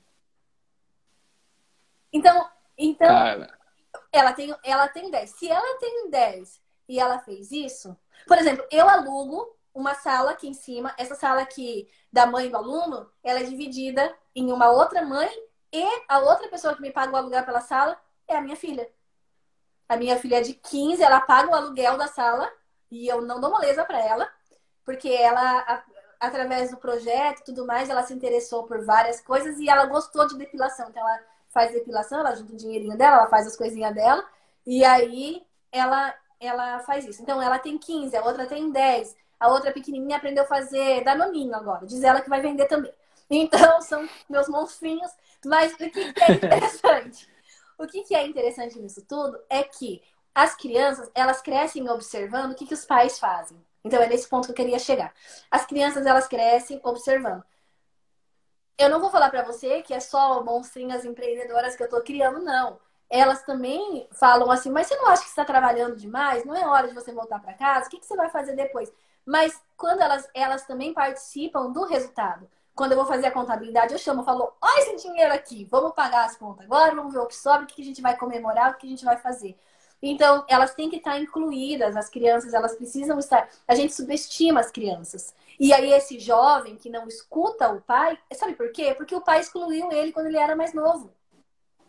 Se o pai exclui ele quando ele é mais novo, não tem por que ele ouvir o pai lá na frente. Qual é, é a autoridade que o pai tem para falar com a criança, só porque é pai. Você cria aquela relação pai e filho, que é distante, onde que é, é igual é, é liderança de que a gente estuda aí no empreendedorismo. Para você ter, para o seu filho te ouvir, aí falar, ah, o jovem não escuta. Não escuta quem? Porque pode ter certeza que na hora que aparecer na vida dele alguém que ele admire, ele vai ouvir sim. Sim. O, o Shizuki, antes, e, e antes uma coisa que, que eu acho válido comentar também, né? Que até a Michelle é, é, acrescentou aí, né? Às vezes também tem a dificuldade do idioma, né? Então, assim, aí o pai tá na fábrica e o filho tá na escola japonesa. Aí o filho tá avançando no japonês e o pai ficou para trás, né? E aí, às vezes, as crianças têm um vocabulário muito amplo em japonês e os pais não têm. Aí a criança chega em casa, quer conversar com o pai e não consegue expressar. Tem essa barreira. E aí entra a questão também que eu bato muito assim, de tudo bem, você vai ficar aqui no Japão um ano, dois anos, mas é legal pelo menos você saber o básico, né? Você pelo menos ter uma noção, ou, ou pelo menos ter um interesse, mesmo que você não aprenda 100%. Porque é, numa dessas de ficar dois anos você acaba ficando 20, aí numa dessas de 20 anos você tem filho, dois, três filhos, numa dessas vezes entra na escola japonesa e você sabe que se você não souber você apanha muito, E acaba chegando nessa realidade que a Michelle falou mesmo. Às vezes não, não escuta porque não consegue ter esse diálogo dentro de casa, né? É, e você até comentou aí do, do espacinho mesmo que tem essa dificuldade, né? Porque você vê às vezes que a criança não consegue é, interagir com o pai, ou às vezes a criança vai perdendo esse vocabulário conforme o tempo vai passando. Eu acho que é legal também pontuar isso, né? Até agradeço a Michelle por comentar isso aí, É, que é uma coisa que vai de muito em- encontro, assim, com o que você tá falando. Quando Desculpa te cortar. eu, eu acho que assim, ó, quando. Então, quando os pais e a criança eles têm esse vínculo afetivo, o idioma não passa a ser uma barreira. Na verdade, passa a ser um incentivo para eles se entenderem cada vez mais. Então, a base não é necessariamente o idioma, mas é o vínculo afetivo. Entende? Porque Entenda. um puxa o outro. O idioma não puxa o vínculo afetivo. Porque se fosse assim, a gente não tinha crianças brasileiras de pais que falam muito bem o português e que, que falam muito bem, na verdade. A gente não teria crianças é, que falam português, pais que falam em português, que não conseguem se entender. Que não tem menor ligação, entendeu? Então, o idioma, ele é importantíssimo. Mas antes do idioma, vem o vínculo afetivo, olho no olho. É, não é quantidade de tempo, mas é qualidade de comunicação. Qualidade de comunicação. As crianças aqui desde Perfeito. elas entendem o seguinte, ó, a comunicação, ela não é só verbal. Na verdade, a gente fez, para quem faz oratória entende, a comunicação verbal, ela é apenas 7% da conversa. Ela é mínima. O verbal é mínimo. O resto é entonação de voz, é gestual, é corpo, é posicionamento, é olhar, entendeu? Então, o verbal, ele é ele, na verdade, ele, é, ele, é, ele é, é a menor parte.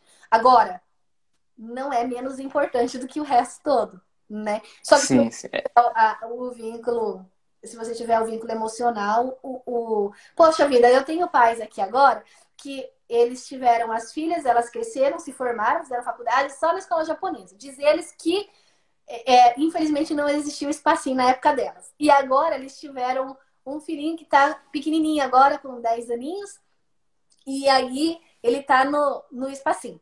E aí os pais agora Olha, ele nem precisa falar Nihongo, mas porque as meninas querem os documentos, umas coisas, eles estão estudando junto.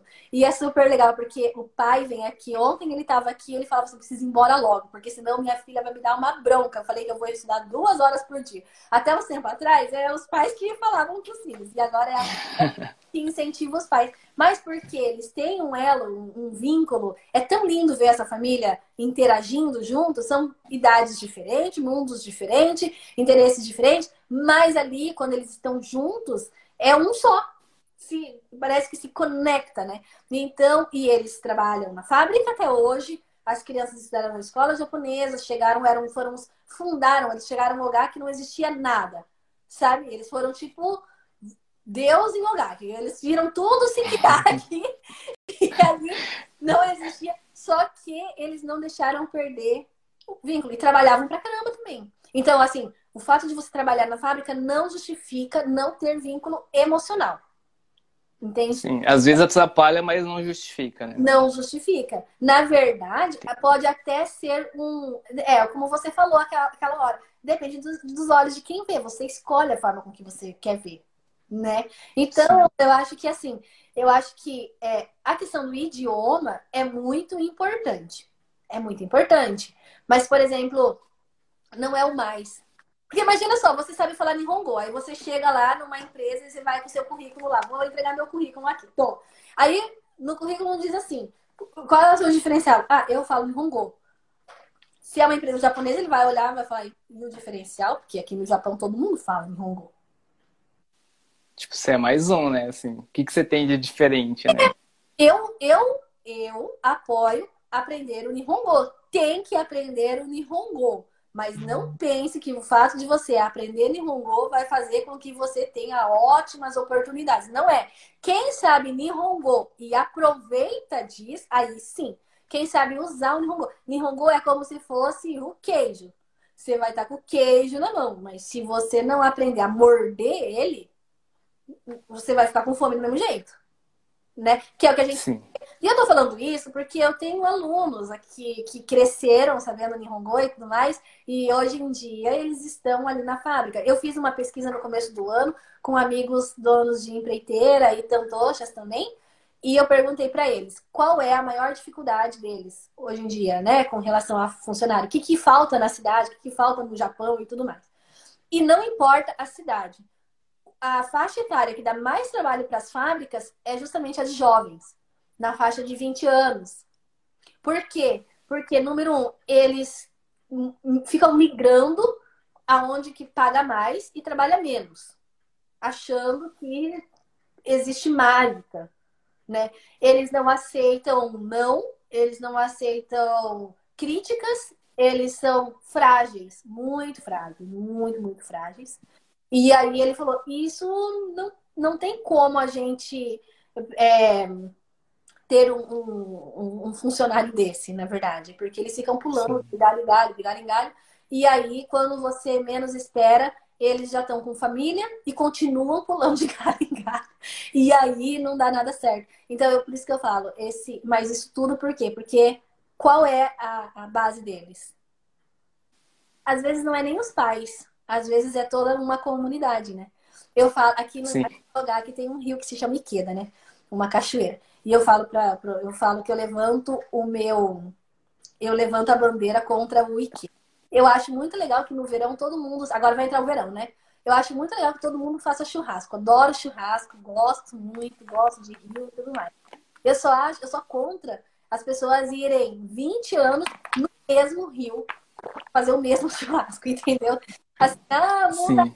Você quer fazer churrasco todo final de semana no rio? Tá. O Japão tem vários rios, é o que mais tem aqui a cachoeira faz churrasco num rio, num outro rio, 20 anos, tem gente que nunca saiu da cidade. Quer dizer, foi em Nagoya renovar o visto. Ou, tipo. E voltou. e a gente tem uma riqueza muito grande. As crianças que e são pessoas que estudaram na escola japonesa. Você estuda história. A gente tem Sekigahara, que é onde que tem o, o maior memorial da, da guerra mais importante que houve no Japão. Tá aqui em Sekigahara. E as pessoas não conhecem. Entendeu? A gente tem vários museus. Aí as pessoas museu. Museu do Japão é diferente do Museu do Brasil. Aqui tem interatividade no museu que você vai. É super legal, é divertido. Não é pra, pra, pra nerd ou alguma coisa. É entretenimento mesmo, é super divertido. Vai conhecer a história, vai conhecer. Entendeu? Então, assim, a gente tem muita possibilidade, a gente tem muitas coisas e deixa passar. E não importa, é pessoa que sabe Nihongo. Entendeu? Mas ele não foi incentivado Sim. a conhecer mais. Então, a minha preocupação é essa. Então, jovens, falem. Se o jovem falar, é um tapa na cara de quem é velho, tipo aqui eu, e é um incentivo para quem é novo. Porque enquanto a gente manter essa neutralidade, esse medo, manter essa coisa de, ah, eu tô no Japão, então eu tenho que fazer, tenho que ser japonês, essa pressão que você tem sobre você mesmo, Vou contar uma história. E aí depois eu prometo que eu paro de falar. Última história. Tem a ver com a minha filha também. Pode ir à vontade. Pode ir à vontade. Você que manda aqui. Se o pessoal quiser mandar pergunta aí também pode mandar. É.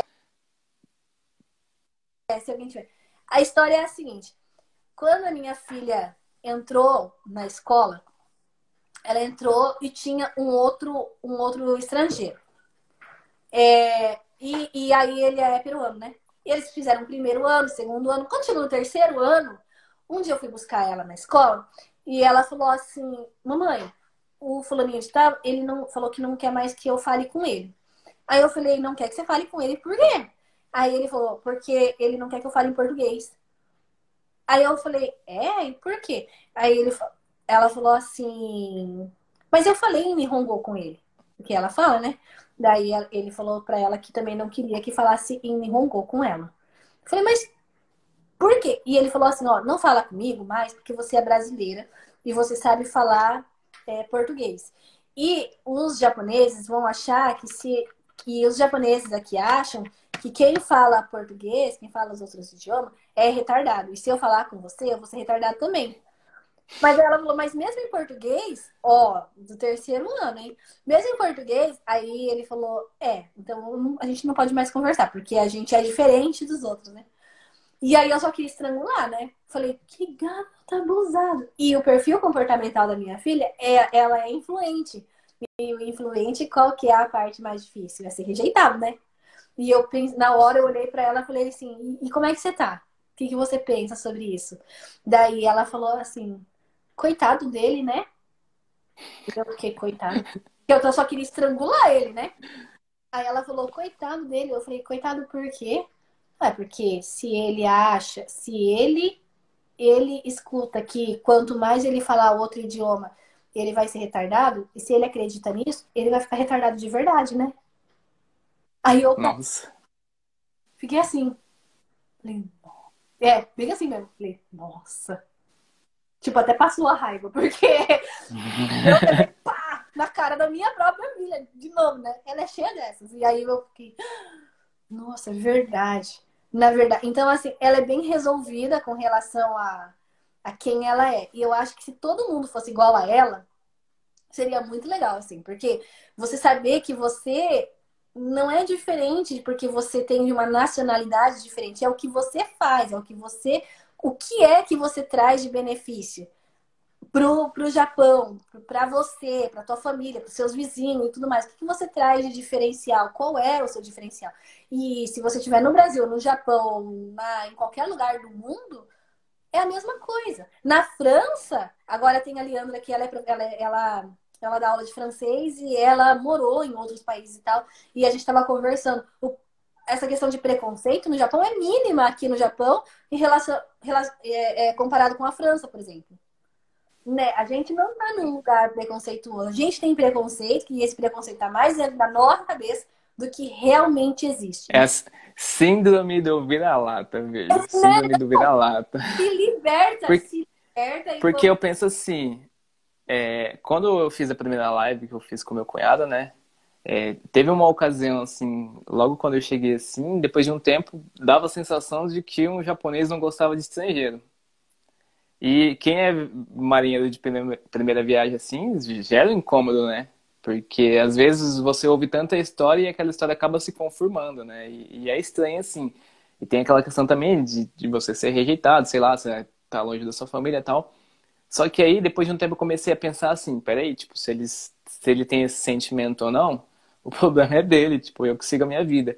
E também eu comecei a pensar assim, é, quantos quilômetros esse cara ficou longe já da família dele? Peraí, eu tô a 18 mil quilômetros de um lugar que eu morava, tipo, vim pra um lugar totalmente diferente, né? E aí, quantos idiomas esse cara fala ou o esforço que ele tá fazendo para fazer, para aprender outro idioma? E assim, é, é uma coisa que eu acho que se, for, se eu fosse dar até um conselho, assim, né? Depois eu vou perguntar para você, para os jovens, né? Para todo mundo, né? É, é, parar com isso, tipo, valorizar mesmo, né? Você, da onde que você veio, aonde que você tá, o, quão que você colabora aqui, né? Às vezes acabam criando isso, ah, mas é porque é estrangeiro. Mas pensa no seguinte, já pensou se todos os estrangeiros daqui resolvessem ir embora? Imagina o impacto que ia causar aqui. Então, assim, ver isso, eu não aceito, sabe? Tipo, às vezes é, acontece alguma coisa assim. para mim, não, é, é, muito difícil abalar mesmo, muito difícil, porque eu sei que eu não sou assim. E se realmente acontecer um, um certo preconceito, co coitado de quem causou isso, porque é uma pessoa totalmente ignorante. Então, eu acho que é válido reforçar muito isso, né? É, às vezes a gente tem medo de falar. E você falou uma coisa que é interessante, o quê? Jovens, tipo, falem, né? Levante a bandeira. E foi muito de encontro a esse livro aqui que eu tô lendo, acabei hoje, né? Chama Tribos, e ele fala assim que precisa de líderes. Hoje, tipo, tem o Instagram, tem é, o Facebook, tem o YouTube, tem muita coisa, tem muito é, canal de, de comunicação, mas tem poucas pessoas colocando a cara, tem poucas pessoas falando assim, ó, oh, eu acredito nisso, tem poucas pessoas defendendo o que elas acreditam. E é interessante ter isso aqui na, na comunidade. Por quê? Tenho certeza que é, você começa a falar do projeto aí, eu tenho certeza que quem está assistindo agora ou quem for escutar depois, eu tenho certeza que pelo menos alguma pessoa vai se interessar, alguma pessoa pensa igual você. E quem não pensa, ela vai te questionar e aí você vai ter que é, defender o seu ponto de vista. E aí você, às vezes, pode até mudar de opinião. Às vezes alguém te questionar faz você mudar de opinião, refletir sobre muitas coisas. E, e, eu acho legal bater muito nesse ponto mesmo, né? Esquece essa síndrome de vira-lata, aparece aí, igual você falou, né? Deem as caras, eu acho que suporte tem, pelo menos no tempo que eu tô aqui, assim, a forma que a comunidade me abraçou aqui, assim, eu vejo que o que eu tento fazer, assim, é uma forma de agradecer mesmo, né? De, de, de, de, dar continuidade nisso, porque você deu uma ingratidão, eu, o apoio que eu tive aqui, é, o suporte que eu tive, ficar quietinho. Então é, é interessante a gente fazer isso. E agora eu quero ouvir de você, assim, se fosse para dar um conselho, né? É, que conselho você daria para uma pessoa que acabou de chegar ou para um jovem que está aqui? Ou que conselho você daria, né? Para um jovem que acabou de chegar aqui ou às vezes que se sente perdido, que não tem uma perspectiva tão boa assim do futuro. Qual que seria o conselho que você tem para essa pessoa? Manda aí. eu acho que uh, primeiro, deixa eu falar, só falar um negócio importante para você. Você fala que você teve muito suporte aqui, né? Você tem uma coisa Sim. muito legal, que é a humildade. Você não tem essa coisa de minha verdade é única e eu estudei, eu fiz administração e entendeu? Então, é, é aí que tá. E que você mantenha isso, porque na verdade hoje você é. Entende, entendeu? Eu, eu, eu penso assim, eu, você falou assim, em nenhum momento eu gosto de ficar falando sobre diploma. Porque diploma é um simples papel que você ficou quatro anos, cinco anos. Então, se eu fosse falar assim da, da, minha experiência acadêmica, assim, eu tenho uma carga muito boa. Só que aí o que é o que é válido, né? O que, que eu vou fazer com tudo isso? É. Tipo, o que, que eu vou mudar na minha vida? O que, que eu vou mudar na vida da minha esposa, da minha família, de quem está próximo, assim? O que, que eu vou fazer com isso? Então, eu poderia encher, assim, tipo, um exemplo é, o meu Instagram, colocar um monte de coisa que eu tenho lá, mas o que, que eu vou fazer com isso? Se eu sei o japonês, o que, que eu vou fazer com isso, né? Que, como que eu vou usar isso? Como que eu vou melhorar? Enfim, é, é por isso que eu acho que essa questão, assim, que eu, eu sempre bato em cima, né? Às vezes a pessoa fala assim, ah, mas não é nem questão de ser humilde, assim, é questão, assim, o que, que eu vou fazer com isso, né? O que, que eu vou fazer com esse conhecimento? O que, que eu vou fazer com essa oportunidade? E eu vejo também uma coisa, desculpa aí estar tá estendendo, né? Eu tenho uma puta de uma oportunidade de estar aqui.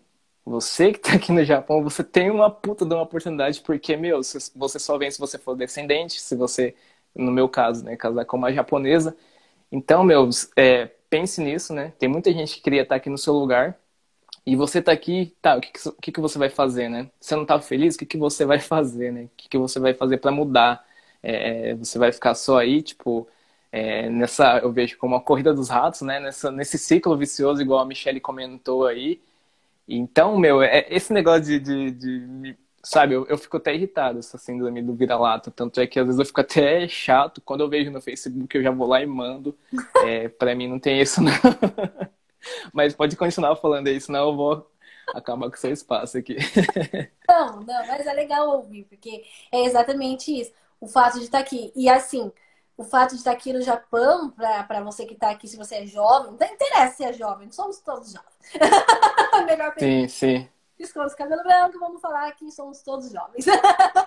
e o fato de a gente estar aqui no Japão é muito importante, muito legal, muito bacana. Não por ser um país de primeiro mundo, não por ser um país de blá blá blá blá blá blá. Não, nada disso.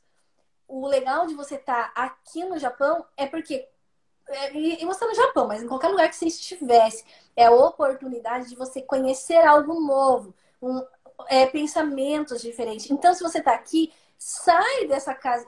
Você não gosta de japonês? Beleza, não gosta do que eles fazem? Beleza, mas entende o que eles fazem e por que eles fazem.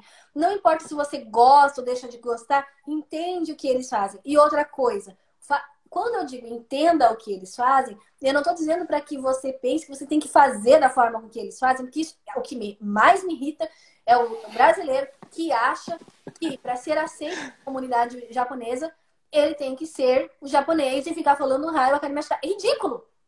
Porque o brasileiro ele tem a sua própria identidade. Não tem nada a ver isso. Não tem nada a ver. Se alguém chega pra você e você fala ohaiô, e você fala bom dia ohaiô, e você fala um bom dia com um sorriso, mais uma vez, a comunicação é verbal, ela é mínima. Você, com o seu sorriso, você consegue muito mais. E aqui no Japão, porque na França, pelo que eu tô sabendo, se você sorrir na França aleatoriamente, eles falam, para de sorrir. Rindo do quê? Caramba. É verdade. São culturas diferentes. Olha que interessante. Entende? E a gente tem isso, o japonês espera por isso. Eu já falei isso uma, duas, dez vezes, vou falar agora de novo. Tem umas japonesas que vêm seguro para mim. E quando elas estão aqui por perto, elas vêm aqui não para vender seguro, porque elas já entenderam que tudo que eu tinha que segurar, eu já segurei. Elas vêm aqui porque elas gostam do abraço. Não tem essa cultura, mas elas gostam, elas gostaram. Então elas vêm aqui e pedem abraço. Ó, que legal. E ficam aqui conversando, conversando. Qualquer coisa que eu fale para elas, ah, que sangue. Entendeu? Aquilo fala mais, como é que é? Entendeu? Porque eles querem nos conhecer da forma com que a gente é. É óbvio que a gente tem que respeitar. Não vai mais sem camisa na rua. Mas não é porque você tá no Japão, porque é ridículo mesmo. Entendeu? Não tem por que você fazer isso. Agora, você não precisa mudar a sua personalidade, seu pensamento, as suas amizades, porque você acha que vai ter mais vantagem. Escuta uma coisa muito legal. O japonês, ele é patriarca, ele é, ele é patriota. Se você é brasileiro e você chega para um japonês e começa a falar mal de outro brasileiro, ele jamais vai confiar em você. Porque você está falando mal da sua própria identidade, do seu lugar. Se você fala mal de pessoas que são brasileiras como você, você pode falar, eu não sou como eles. Só o fato de você falar, eu não sou como eles, você já é. Entendeu? Exatamente. Então, é assim, é, é, é meio bobo você achar que você tem que ficar aqui. Então, assim, se o, o conselho que eu tenho para dar é se conheça, se valoriza, entendeu? e valoriza o próximo tanto quanto você se valoriza também, entendeu? Você só vai, é, quanto mais você valorizar e entender o outro, você vai se entender e vai entender qual é a, o seu lugar no mundo. Qual é o meu lugar? Para que que eu sirvo aqui no Japão? O que que eu quero fazer aqui no Japão? Entendeu? Então, que qual você tá aqui não é à toa. Você não veio de alegre você veio para ganhar dinheiro. A não ser que você esteja ganhando muito, muito, muito dinheiro, aí continua, segue aí, me conhece. E me ensina. Faz, é, faz, faz aí. Agora, se você estiver aqui na, na luta, na batalha, pode ter certeza que algum legado, alguma coisa você está aqui para deixar e para levar. E outra, se você é jovem, entende, o Japão não é o único, único lugar no mundo e nem é o Brasil. O mundo é muito grande, você pode ir para onde você quiser, quando você quiser, da forma que você quiser, basta que você corra atrás. Se você não se conhecer, não se entender, não saber o que você quer, entende? A felicidade, ela não tá na conta bancária. A felicidade, ela não tá nas coisas que você tem, ela não tá no seu status, ela não tá em nada, porque senão não tinha gente com muita grana se matando. A felicidade, a satisfação e tudo mais, tá em você descobrir o que é que te satisfaz. Entendeu? A questão de riqueza, ela vai além do dinheiro que você tem na sua conta. A questão de eu me sinto riquíssima com esses cases de sucesso que eu tenho com os meus aluninhos, com os pais dos meus alunos. Isso aqui não há dinheiro que pague. Eu poderia estar recebendo um salário numa escola e fazendo e acontecendo com segura, mas não, eu acordo de manhã, eu vou dormir não sei que hora da madrugada pensando que, qual é a promoção que eu vou criar, aonde que eu vou, me inspira. Hoje eu mandei recado no Projeto Mulheres, falei, gente, eu tô sem inspiração, me ajuda. Entendeu? Porque eu não sei mais o que fazer. E eu escolho isso porque eu, o que eu recebo de, disso tudo é um convite como o seu, ou é alguém que. Enfim, entendeu? Eu, eu sei o que sim, sim. eu sei quem eu sou, eu sei o que eu quero. Eu quero gerar oportunidades para as pessoas, eu quero mudar a. Eu, quando eu gero oportunidade, eu imagino o seguinte: ó, imagina que você cria, que, que você começa a ajudar muitos jovens e você faça um trabalho maravilhoso com jovens. Vai chegar uma hora que você não vai conseguir fazer isso sozinho. Você vai precisar de pessoas, você vai começar a gerar emprego. E aí, a, a, as meninas do crochê, elas vão chegar numa hora que elas vão começar a fazer tanto crochê, tanto crochê, que elas vão precisar de pessoas para ajudá-las no marketing, na, na contabilidade e em tantas coisas. E elas vão precisar contratar. Entende? E aí, estar na fábrica não estar vai ser uma opção. Entendeu? Sim. Eu quero que a fábrica seja uma opção. Porque tem pessoas que gostam de estar na fábrica e eu acho muito legal. Eu mesma acho muito bacana estar na fábrica. Porque lá eu gosto de pessoas. Então, quando eu vou na fábrica, eu escuto muitas histórias de pessoas. Eu não estou tendo a oportunidade de ir na fábrica já faz algum tempo. Entende? Porque aqui tá corrido e eu não tenho e, e, eu faço tudo aqui, e aí eu coloco o projeto e não sei o que, então não dá. Mas quando eu tinha a oportunidade de ir, na verdade, eu aprendia muito a forma com que eles organizam as coisas. Tem coisa que eu acho bem besta, mas tem coisa que eu falo, caraca, como que eu não pensei nisso antes? Tipo, quanto tempo que ele demorou para pensar numa coisa dessa? E eu trago hoje isso para o meu trabalho aqui. Então tem muita coisa que a gente não sabe por que, que a gente está aprendendo, onde a gente está, mas que lá na frente vai fazer todo sentido. Entende? Tem gente que gosta de ficar de madrugada fazendo conta para ver as contas que tem que pagar, para ver a promoção que vai criar, com quem que vai conversar. Eu gosto de falar. Tem gente que não gosta de falar. Tem gente que gosta, é perfil comportamental. Entende? A pessoa gosta de ir para a fábrica, sentar ali, fazer o seu serviço ou tipo fazer as suas peças ir embora e pronto, acabou. Gosta de rotina. Existem vários perfis, você sabe disso. Então, tipo, para quem gosta de. Para quem, quem tem o um perfil lá, sei lá, o conformidade, ou sei lá, ele gosta de ficar nessa vida. E tá bom. Porque ele. Tá tudo bem. Tá tudo bem, porque ele é o que vai consumir o que pessoas como eu, como você fazem.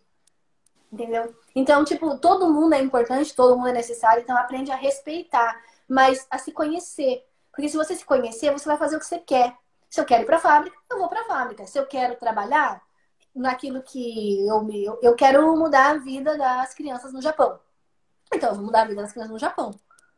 Não... E aí entra naquela, entra naquela questão que, que a gente conversou antes, né? Não tem aquela pressão, assim, porque às vezes a pessoa tá lá e, tipo, vem uma, uma pressão externa e a pessoa tá bem lá, né? Ela quer ficar lá, né? Só que aí vem aquela pressão e aí acaba saindo é. Então não tem essa certa pressão. É. Que foi o que a gente tinha comentado antes, né? É, a gente fala, eu gosto muito de falar sobre empreendedorismo, né? E aí, às vezes, eu fico meio que me policiando, por quê? Às vezes eu fico falando tanto que tem alguma pessoa que me acompanha que o lugar que ela tá lá, ela tá feliz. Só que de tanto eu falar, ela começa a se questionar. Será mesmo que, tipo, é aqui que eu devo estar? Tá? Será que eu tenho que empreender? Às vezes não, às vezes é o que eu penso, né? Não é o que você imagina que seja assim. Para mim, às vezes isso é bom, às vezes para você que está aí, tá melhor ainda. E tudo bem. O, o, o ponto é, é chegar nesse con, nessa consciência que você falou aí, né? É, o autoconhecimento, é saber o que está fazendo bem para você.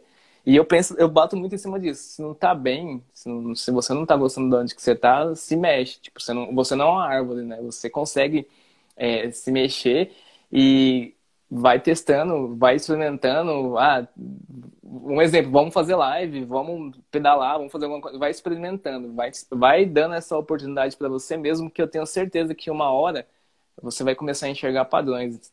É. E uma questão também de enxergar padrões é o quê? Você pegar e ver as histórias importantes, né? Eu até perguntei algumas coisas para você assim. Porque todas as histórias que a gente tem, existe um padrão. Por que tal coisa aconteceu isso e eu senti isso?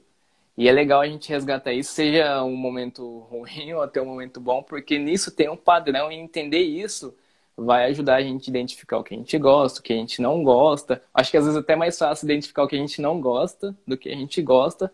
Só que você encontrando isso, você se sentindo bem é o que importa, independente de onde que você tá, se tá aqui no Japão, no Brasil, enfim. Eu, eu penso assim, tipo, se você tá bem, beleza. Se você não tá, resolve isso aí. É. Porque, a, a, na verdade, é, é, o ponto é esse. É o quanto você está bem. Agora, uma coisa legal que dentro do projeto aconteceu. Uma, uma mulher, ela começou a vir por livre e espontânea pressão, na verdade, participar do projeto. E ela falava assim: Ah, mas eu tô confortável do jeito que eu tô. Só que ela saiu de casa. Ela saía, ela vinha porque eu consigo ser bem persuasiva quando eu quero. E aí eu convenço. Né? Aí ela começou a participar. E aí, assim, a gente, a gente, assim, das coisas, uma das coisas incríveis é que a prefeitura aqui de Jogar que reconhece o Projeto Mulheres. Então, quando tem eventos nas universidades, eles sempre chamam o Projeto Mulheres para a gente fazer, apresentar a cultura brasileira, a comida brasileira em especial. E aí, assim, todo final de semana, ou a gente tinha encontro, ou a gente tinha evento, ou a gente tinha convites, ou acontecia. E aí, ela, um dia ela falou para mim assim: ó, eu achava que a minha vida estava muito boa, que a minha vida estava completa, que estava perfeita. E aí, quando eu comecei a participar do Projeto Mulheres, eu entendi o quanto que a minha vida era monótona. Eu estava acostumada com isso. Então, isso é um ponto importante. Começa a dizer sim Começa a dizer sim para convites, começa a dizer sim para coisas que você diria não, entende? Porque o nosso cérebro ele funciona muito, ele é muito folgado, nosso cérebro. Ele funciona assim. Bom, duas coisas que são regras do cérebro. Um é mantenha a distância do perigo. Número dois, mantenha a distância do trabalho. Tudo que te der trabalho, não faça. Você não precisa fazer isso. Por isso que alguém gênio criou o controle remoto.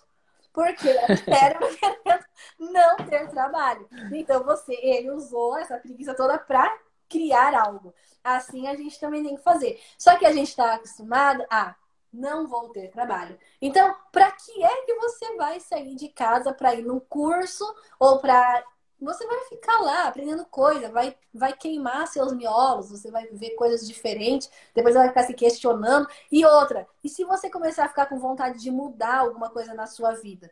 Você vai ter que mudar, dar tudo trabalho, desconstruir, desconstruir crenças é muito difícil, entendeu? Exige muito mais do que dinheiro, exige, exige disposição, exige você tem que ser forte com você mesmo né? E aí as Sim. pessoas não querem isso, na verdade. Aí o cérebro fala, para, não vai. E aí você não vai. E você não aprende, você não conhece coisas diferentes, você não precisa. Então, tem curso que eu já fiz umas. Eu já fiz seis vezes o mesmo curso. Por quê? Porque dessas seis vezes que eu fiz o curso, dessas seis vezes eu aprendi alguma coisa diferente. Eu precisava ir? Não precisava ir, porque eu já tinha feito curso. Mas cada vez que eu fui, eu aprendi algo novo de uma maneira diferente. Eu sou grata a isso, entendeu? E eu sou, eu sou, eu falo algo que eu vivo. Não tô falando algo que eu, ah, é fato. E as pessoas que fazem isso também, eu vejo diferença. Então, aprender a dizer sim, se conhecer e não deixa que o seu cérebro te comande. O seu cérebro é folgado, entendeu? O seu cérebro não quer. Ele só vai querer ficar dormindo em casa, de é, boa. Vai fazer compra. Final de semana foi feito para fazer compra. Gente, final de semana foi feito para fazer compra naquela época que as pessoas não tinham carro. Que elas iam de bicicleta na neve. Acorda, o tempo passou. Antigamente fazia sentido você abastecer a sua geladeira cheia de coisa que ainda 30%, 40% das coisas joga no lixo muitas vezes, porque você coloca tanta coisa que vence. Entende? Mas por quê? Porque antigamente você tinha que. Você dependia de carona para ir fazer compra, você precisava pegar a bicicletinha e ir lá. Entendeu? Era por isso que era programa de domingo. Só que aí foi passando anos e anos e anos e as pessoas foram comprando carro achando que estão de bicicleta ainda. Porque Pior, é verdade. Gostoso, ele não quer. E, e até mudar isso, nossa, até mudar. E aí às vezes você pergunta, por que, que você faz isso? Aí a pessoa, não sei, eu acho que porque meu, meu avô, minha mãe fazia isso e eu também faço isso. É a história do é, é... que tinha que ir lá pegar a banana lá em cima, já viu essa? Já, já vi. E é essa história. Tava lá a banana e o macaquinho, e, e aí ele. E os outros todos, ninguém foi, por quê? Porque um foi socando o outro e ninguém sabia por que, que não pegava a tal da banana lá em cima. E eles continuaram. Então, presta atenção. Domingo não é feito para fazer compra. Domingo é um dia como a, o mercado. Eu não sei se as pessoas sabem, mas o mercado fica aberto todos os dias. Entendeu? talvez. Verdade. Talvez essa informação não chegou para as pessoas, mas o, o, mercado fica aberto é verdade. de domingo a domingo. E, e, e, tem uns que é até 24 horas. Exato, vários, até uns bem baratinhos. Top da classe, entendeu? Então, assim, é assim. Você pode até pedir é, por telefone compra. Acredita? Eles entregam também, existe tudo isso. Não, hoje em dia tem muita facilidade, assim, muitas coisas. Mas as pessoas continuam achando que precisa pegar a bicicleta, né? Pior, nossa, é verdade. Atualiza. Ô, ô, ô Shizuka, é, a gente tá aqui, nossa, já tem. É que marca em minutos, né? 108 minutos. Putz. Vamos indo pra 108 minutos da uma hora e quase uma hora e cinquenta. Vamos para a reta final, mas eu acho que é porque o papo tá muito interessante também e é legal a gente fazer depois uma parte 2 daqui a um tempo. Verdade, quem quer uma parte 2 aí, comenta aí. é, uma coisa também é... Hã? Eu nem acompanhei os comentários hoje, eu nem vi. Isso. Não, eu tô... Nossa, o pessoal interagiu bastante aqui, assim, o pessoal super elogiando você. É... falando assim que conhece, é, trabalha em fábrica que tem muitas amizades, né, que também faz a pessoa crescer, que incentiva a pessoa a crescer, que é diferente daquilo que é, às vezes ela imaginava. É, tem gente que comentando da sua bicicleta, da, da, da bicicleta, né? Dos mercados também. Mas, ó, o pessoal gostou aqui. Pessoal que tiver pergunta aí, manda pra gente chegar na reta final. Eu vou fazer uma pergunta aqui que eu achei bem legal, que eu lembrei assim. Se você pudesse dar um super poder para alguma pessoa, ou para suas filhas, né? Se você pudesse dar um super poder para elas, que super poder seria esse? Que poder seria esse? Poder? Eu, é, eu ouvi essa semana num podcast e eu falei assim, eu tenho que fazer essa pergunta para as pessoas que eu comecei a gravar. Se você pudesse dar um poder para sua filha, que poder seria esse para suas filhas? Acho que bom senso. Com bom, bom senso. senso, você sabe, o bom senso para tudo. Bom senso para tomada de decisões de sim, bom senso para tomada de decisão de não, bom senso na hora que você está na dúvida, bom senso na tristeza, bom senso é legal. Bom senso é algo bom. Com bom senso você trabalha gratidão, com bom senso você trabalha resiliência, com bom senso. Bom senso é legal, eu acho bacana. Não... O, o, nome, o nome já diz bom senso. Bom senso. legal, legal. É que essa semana eu escutei essa pergunta e eu falei assim, não, eu tenho que lembrar dela na hora que eu estiver gravando com alguém para perguntar, que eu achei muito interessante. eu, eu também queria ter bom senso. Às vezes eu sou meio sem noção. Eu sei. Mas é a vida, né? Faz parte. e pessoal que estiver é, é, ao vivo aí, quem puder dar um print aí, é, compartilha nos stories, marca a gente aí. É, tudo isso que a gente faz, lembrando, ó, lembrando que a gente tipo, não tá vendendo nada aqui, a gente tá vindo aqui trocar uma ideia, para passar um assunto para vocês.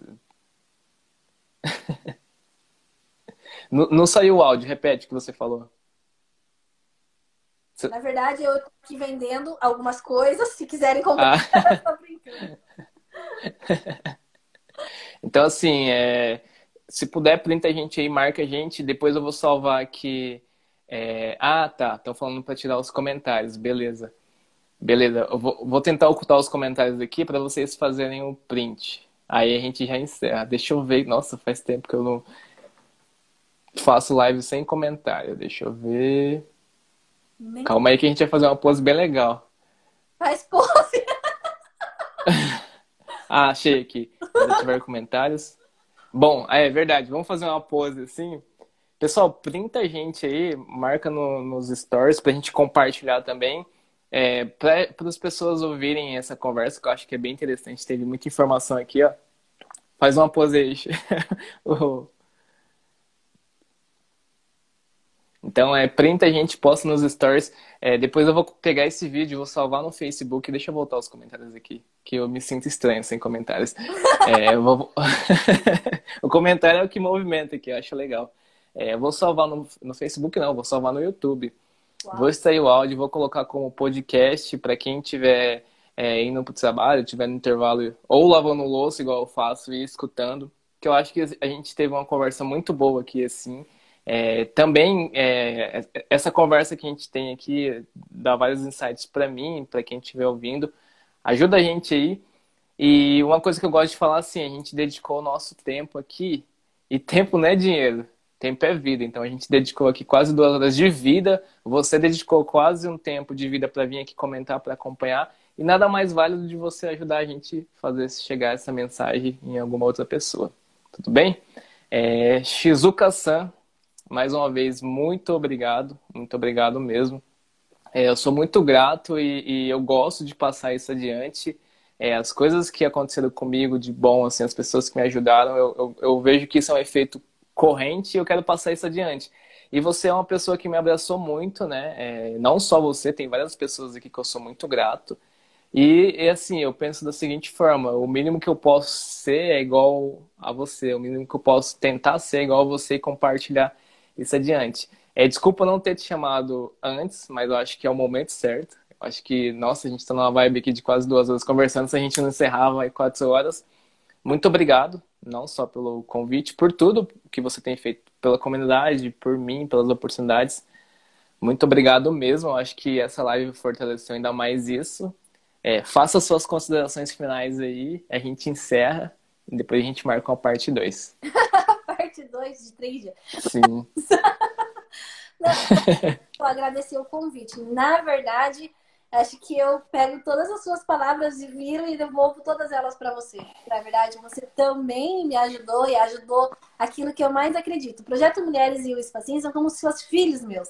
E a partir do momento que alguém é, é, sorri para um filho da gente, a gente, a gratidão é eterna, né? Então, eu tenho muita sorte porque eu conheço pessoas incríveis e maravilhosas, então eu tô bem, bem feliz. Tem uns Pitcairn que a gente conhece aí também, que tudo isso é bom porque a gente aprende, entendeu? Nem tudo são flores. Eu não quero deixar aqui hoje a ideia de que as coisas são lindas e maravilosas, de que o projeto está sempre bem, de que eu sou aquela pessoa sugoi, incrível e maravilhosa, que faz tudo perfeito é muita cagada, é muita falha, é muita vontade de xingar, é muita vontade de desistir, é choros e lágrimas e tudo mais, mas vale a pena, porque depois disso tudo, tem sempre muito sorriso, tem suporte. Olha, olha isso tudo. Eu estou há seis anos no espacinho, trabalhando dia e noite, noite e dia, para ouvir algo tão legal do jeito que você falou agora. Tem dinheiro que paga isso? Não tem. Quer dizer, eu preciso de dinheiro para pagar minhas contas. Isso é algo que as pessoas que têm dinheiro para pagar contas e não escutam algo como que eu estou escutando agora, vão morrer talvez tristes e eu vou morrer feliz, porque, quer dizer, não vou morrer tão já, espero. Mas é, entende o que eu quero dizer? Não é fácil. Sim. A caminhada, ela é cheia de altos e baixos e as pessoas nem todas vão entender isso na sua vida. E tudo bem que elas não entendam. Entende? O importante é que você entenda que a vida é feita de altos e baixos e que agora, se você não está no alto, você pode subir. Se você está no alto, você pode descer. Tem um grande mentor de todos aí que fala: estabilidade não existe, né? Então, se estabilidade não existe, isso é fato. Isso não é uma coisa que é, é, não é clichê. A gente, é sério, né? Não é uma coisa que a gente criou, né? Não, não, não. É verdade, isso é fato. Não é uma frase, é um fato. E a gente entende isso, as pessoas vêm, as pessoas vão, as dificuldades vêm, as dificuldades vão. Agora, agora, o mais importante, você pode dar jeito em tudo na vida. Em tudo. Menos no tempo. Não dá. As pessoas falam que ah, a palavra que você falou eu estava falando isso ontem. A palavra que você falou não volta. Falou, tá falado. Não.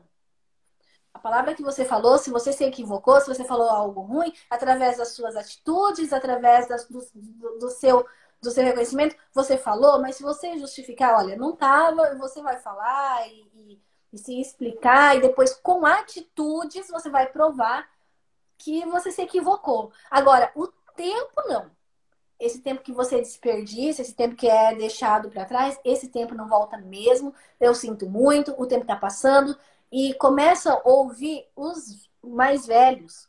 Escuta a história dos mais velhos, que daí esse é um conselho de ouro.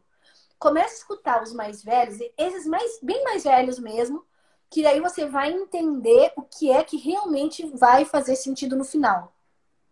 E todas essas baboseiras que você fica dando bola agora, não vão ser nada no final. Os velhos sabem disso. Entendeu? Então começa a prestar atenção no que realmente para eles tem sentido. E aí você começa a alinhar a sua vida de forma de que quando você ficar velho igual ele, aí você vai dar sentido. Eu falei, eu falo o seguinte, ó, quando eu ficar velha, não vai ser mais espacinho, vai ser espavelhos. E aí E é, e é por isso que hoje eu planto, mas eu acredito muito nisso. Eu falo velhos no sentido de. Porque, ah, é idoso. Não, velho mesmo. Velho, porque já levou, foi calejado na vida. Teve tantas conquistas tantas quanto, altos e baixos, altos e baixos, que agora ele ficou velho, ele ficou experiente. Então aproveita dessa experiência e pega para você na sua vida vários, várias, vários velhos experientes e aí coloca na tua vida e vê como que você que tipo de velho que você quer ser, entendeu? E aí você consegue direcionar bem. Você vai ver que dinheiro, sucesso e blá blá blá blá blá blá blá blá blá, lá na velhice tem totalmente um significado diferente. Isso é muito importante. Seja inspiração para quem vem, ouça quem já está lá na frente e vive o hoje da melhor maneira possível, de preferência com bom senso, né? Acho que isso é bem legal de, de deixar. Acho que a minha consideração final de hoje é essa. Cada dia eu falo uma coisa diferente. Então, hoje, hoje, eu penso nisso. Você pode ter o maior, muito dinheiro, muita fama, muito ego, muita coisa. Você já ouviu aquela música da Rita Lee? Tudo vira bosta. É, pior. Tudo vira bosta. Na verdade, vira cinza, vira o que for. Então, assim, agora, o que você faz hoje, isso sim, a vida que você muda. Wellington, você deu um suporte para as meninas do, do, do, projeto Mulheres, você ensinou para elas coisas que você apresentou para elas um mundo totalmente diferente. Se você morrer, cair duro aí, elas vão lembrar de você como o cara que apresentou um mundo completamente diferente para elas. Tanto faz a sua conta. A gente, antes de entrar aqui na live, a gente estava falando sobre o Robinson, né? Do Shining Box. Olha a situação dele. Eu fiquei assim. Todo o dinheiro do mundo ele trocaria para ele conseguir pelo menos falar. Falar. Se você pode falar, você é rico. Se você tem dinheiro, você não é rico. Você tem dinheiro. Sim. Entende? Então, é bora lá, né? Chega. não, então, que isso. Hoje, hoje estou a flor da pele, sabe? Nem é tempo. Que isso. Não, não é, foi, o, foi o momento certo. Eu acho que foi o momento certo da gente fazer a live, assim. Mas o... Tá bom. Não, que isso. Vamos marcar já uma parte 2 aí. Vamos esperar um pouquinho, que é legal. É, pessoal que chegou agora, a gente vai salvar no YouTube. Podcast, compartilha a gente aí. Eu acho que foi um bate... foi uma mentoria, né? É, tem muito a agregar à comunidade aqui. Eu vejo a comunidade com bons olhos. É isso que eu acredito, né? Que sim, a gente tem muito potencial aqui dentro. E essa live, que vai virar um podcast depois, fala muito sobre isso. É, essa mentoria que a Shizuka passou aí pra gente e não cobrou absolutamente nada. Imagina. É totalmente gratuita. então ajuda a gente a compartilhar. Escuta lá, marque o um amigo, depois dê um feedback pra gente. E como que eu posso te encontrar nas redes sociais, Shizuka? Ah, meu... Comentei para quem. é Fala o seu Instagram. Projeto Mulheres ou Espacinho, tá? Educação Socioemocional. Aí você, se você procurar Shizuka Miyawaki, aí o Projeto Mulheres e o Espacinho tá lá também. Sim. E quem é meu seguidor, quem é meu público, ainda não conhece a Shizuka, é válido, né? Além de tudo que a gente falou aqui, entrem aí no perfil dela, comecem a seguir ela, acompanhar o trabalho dela. Quem ainda não é, é, é seguidor da Shizuka e ainda não me conhece, Vem aqui no meu Instagram, começa a me acompanhar também. Eu acho que junto a gente consegue fortalecer uns aos outros. E Shizuka, vamos encerrar por aqui, né? Senão a gente vai ficar três horas. Mais uma vez, muito obrigado. Eu acho que não teria momento melhor para acontecer essa live. Então, de coração mesmo, muito obrigado, né? Muito obrigado. Até a próxima. E seguimos firme aí. Muito obrigado pelas pessoas que vieram fazer Zangyo com a gente. O único, a única hora extra que vale a pena. Até mais, pessoal. Forte abraço. Forte abraço, Shizuka. Até mais. Tchau, obrigada. Tchau, tchau.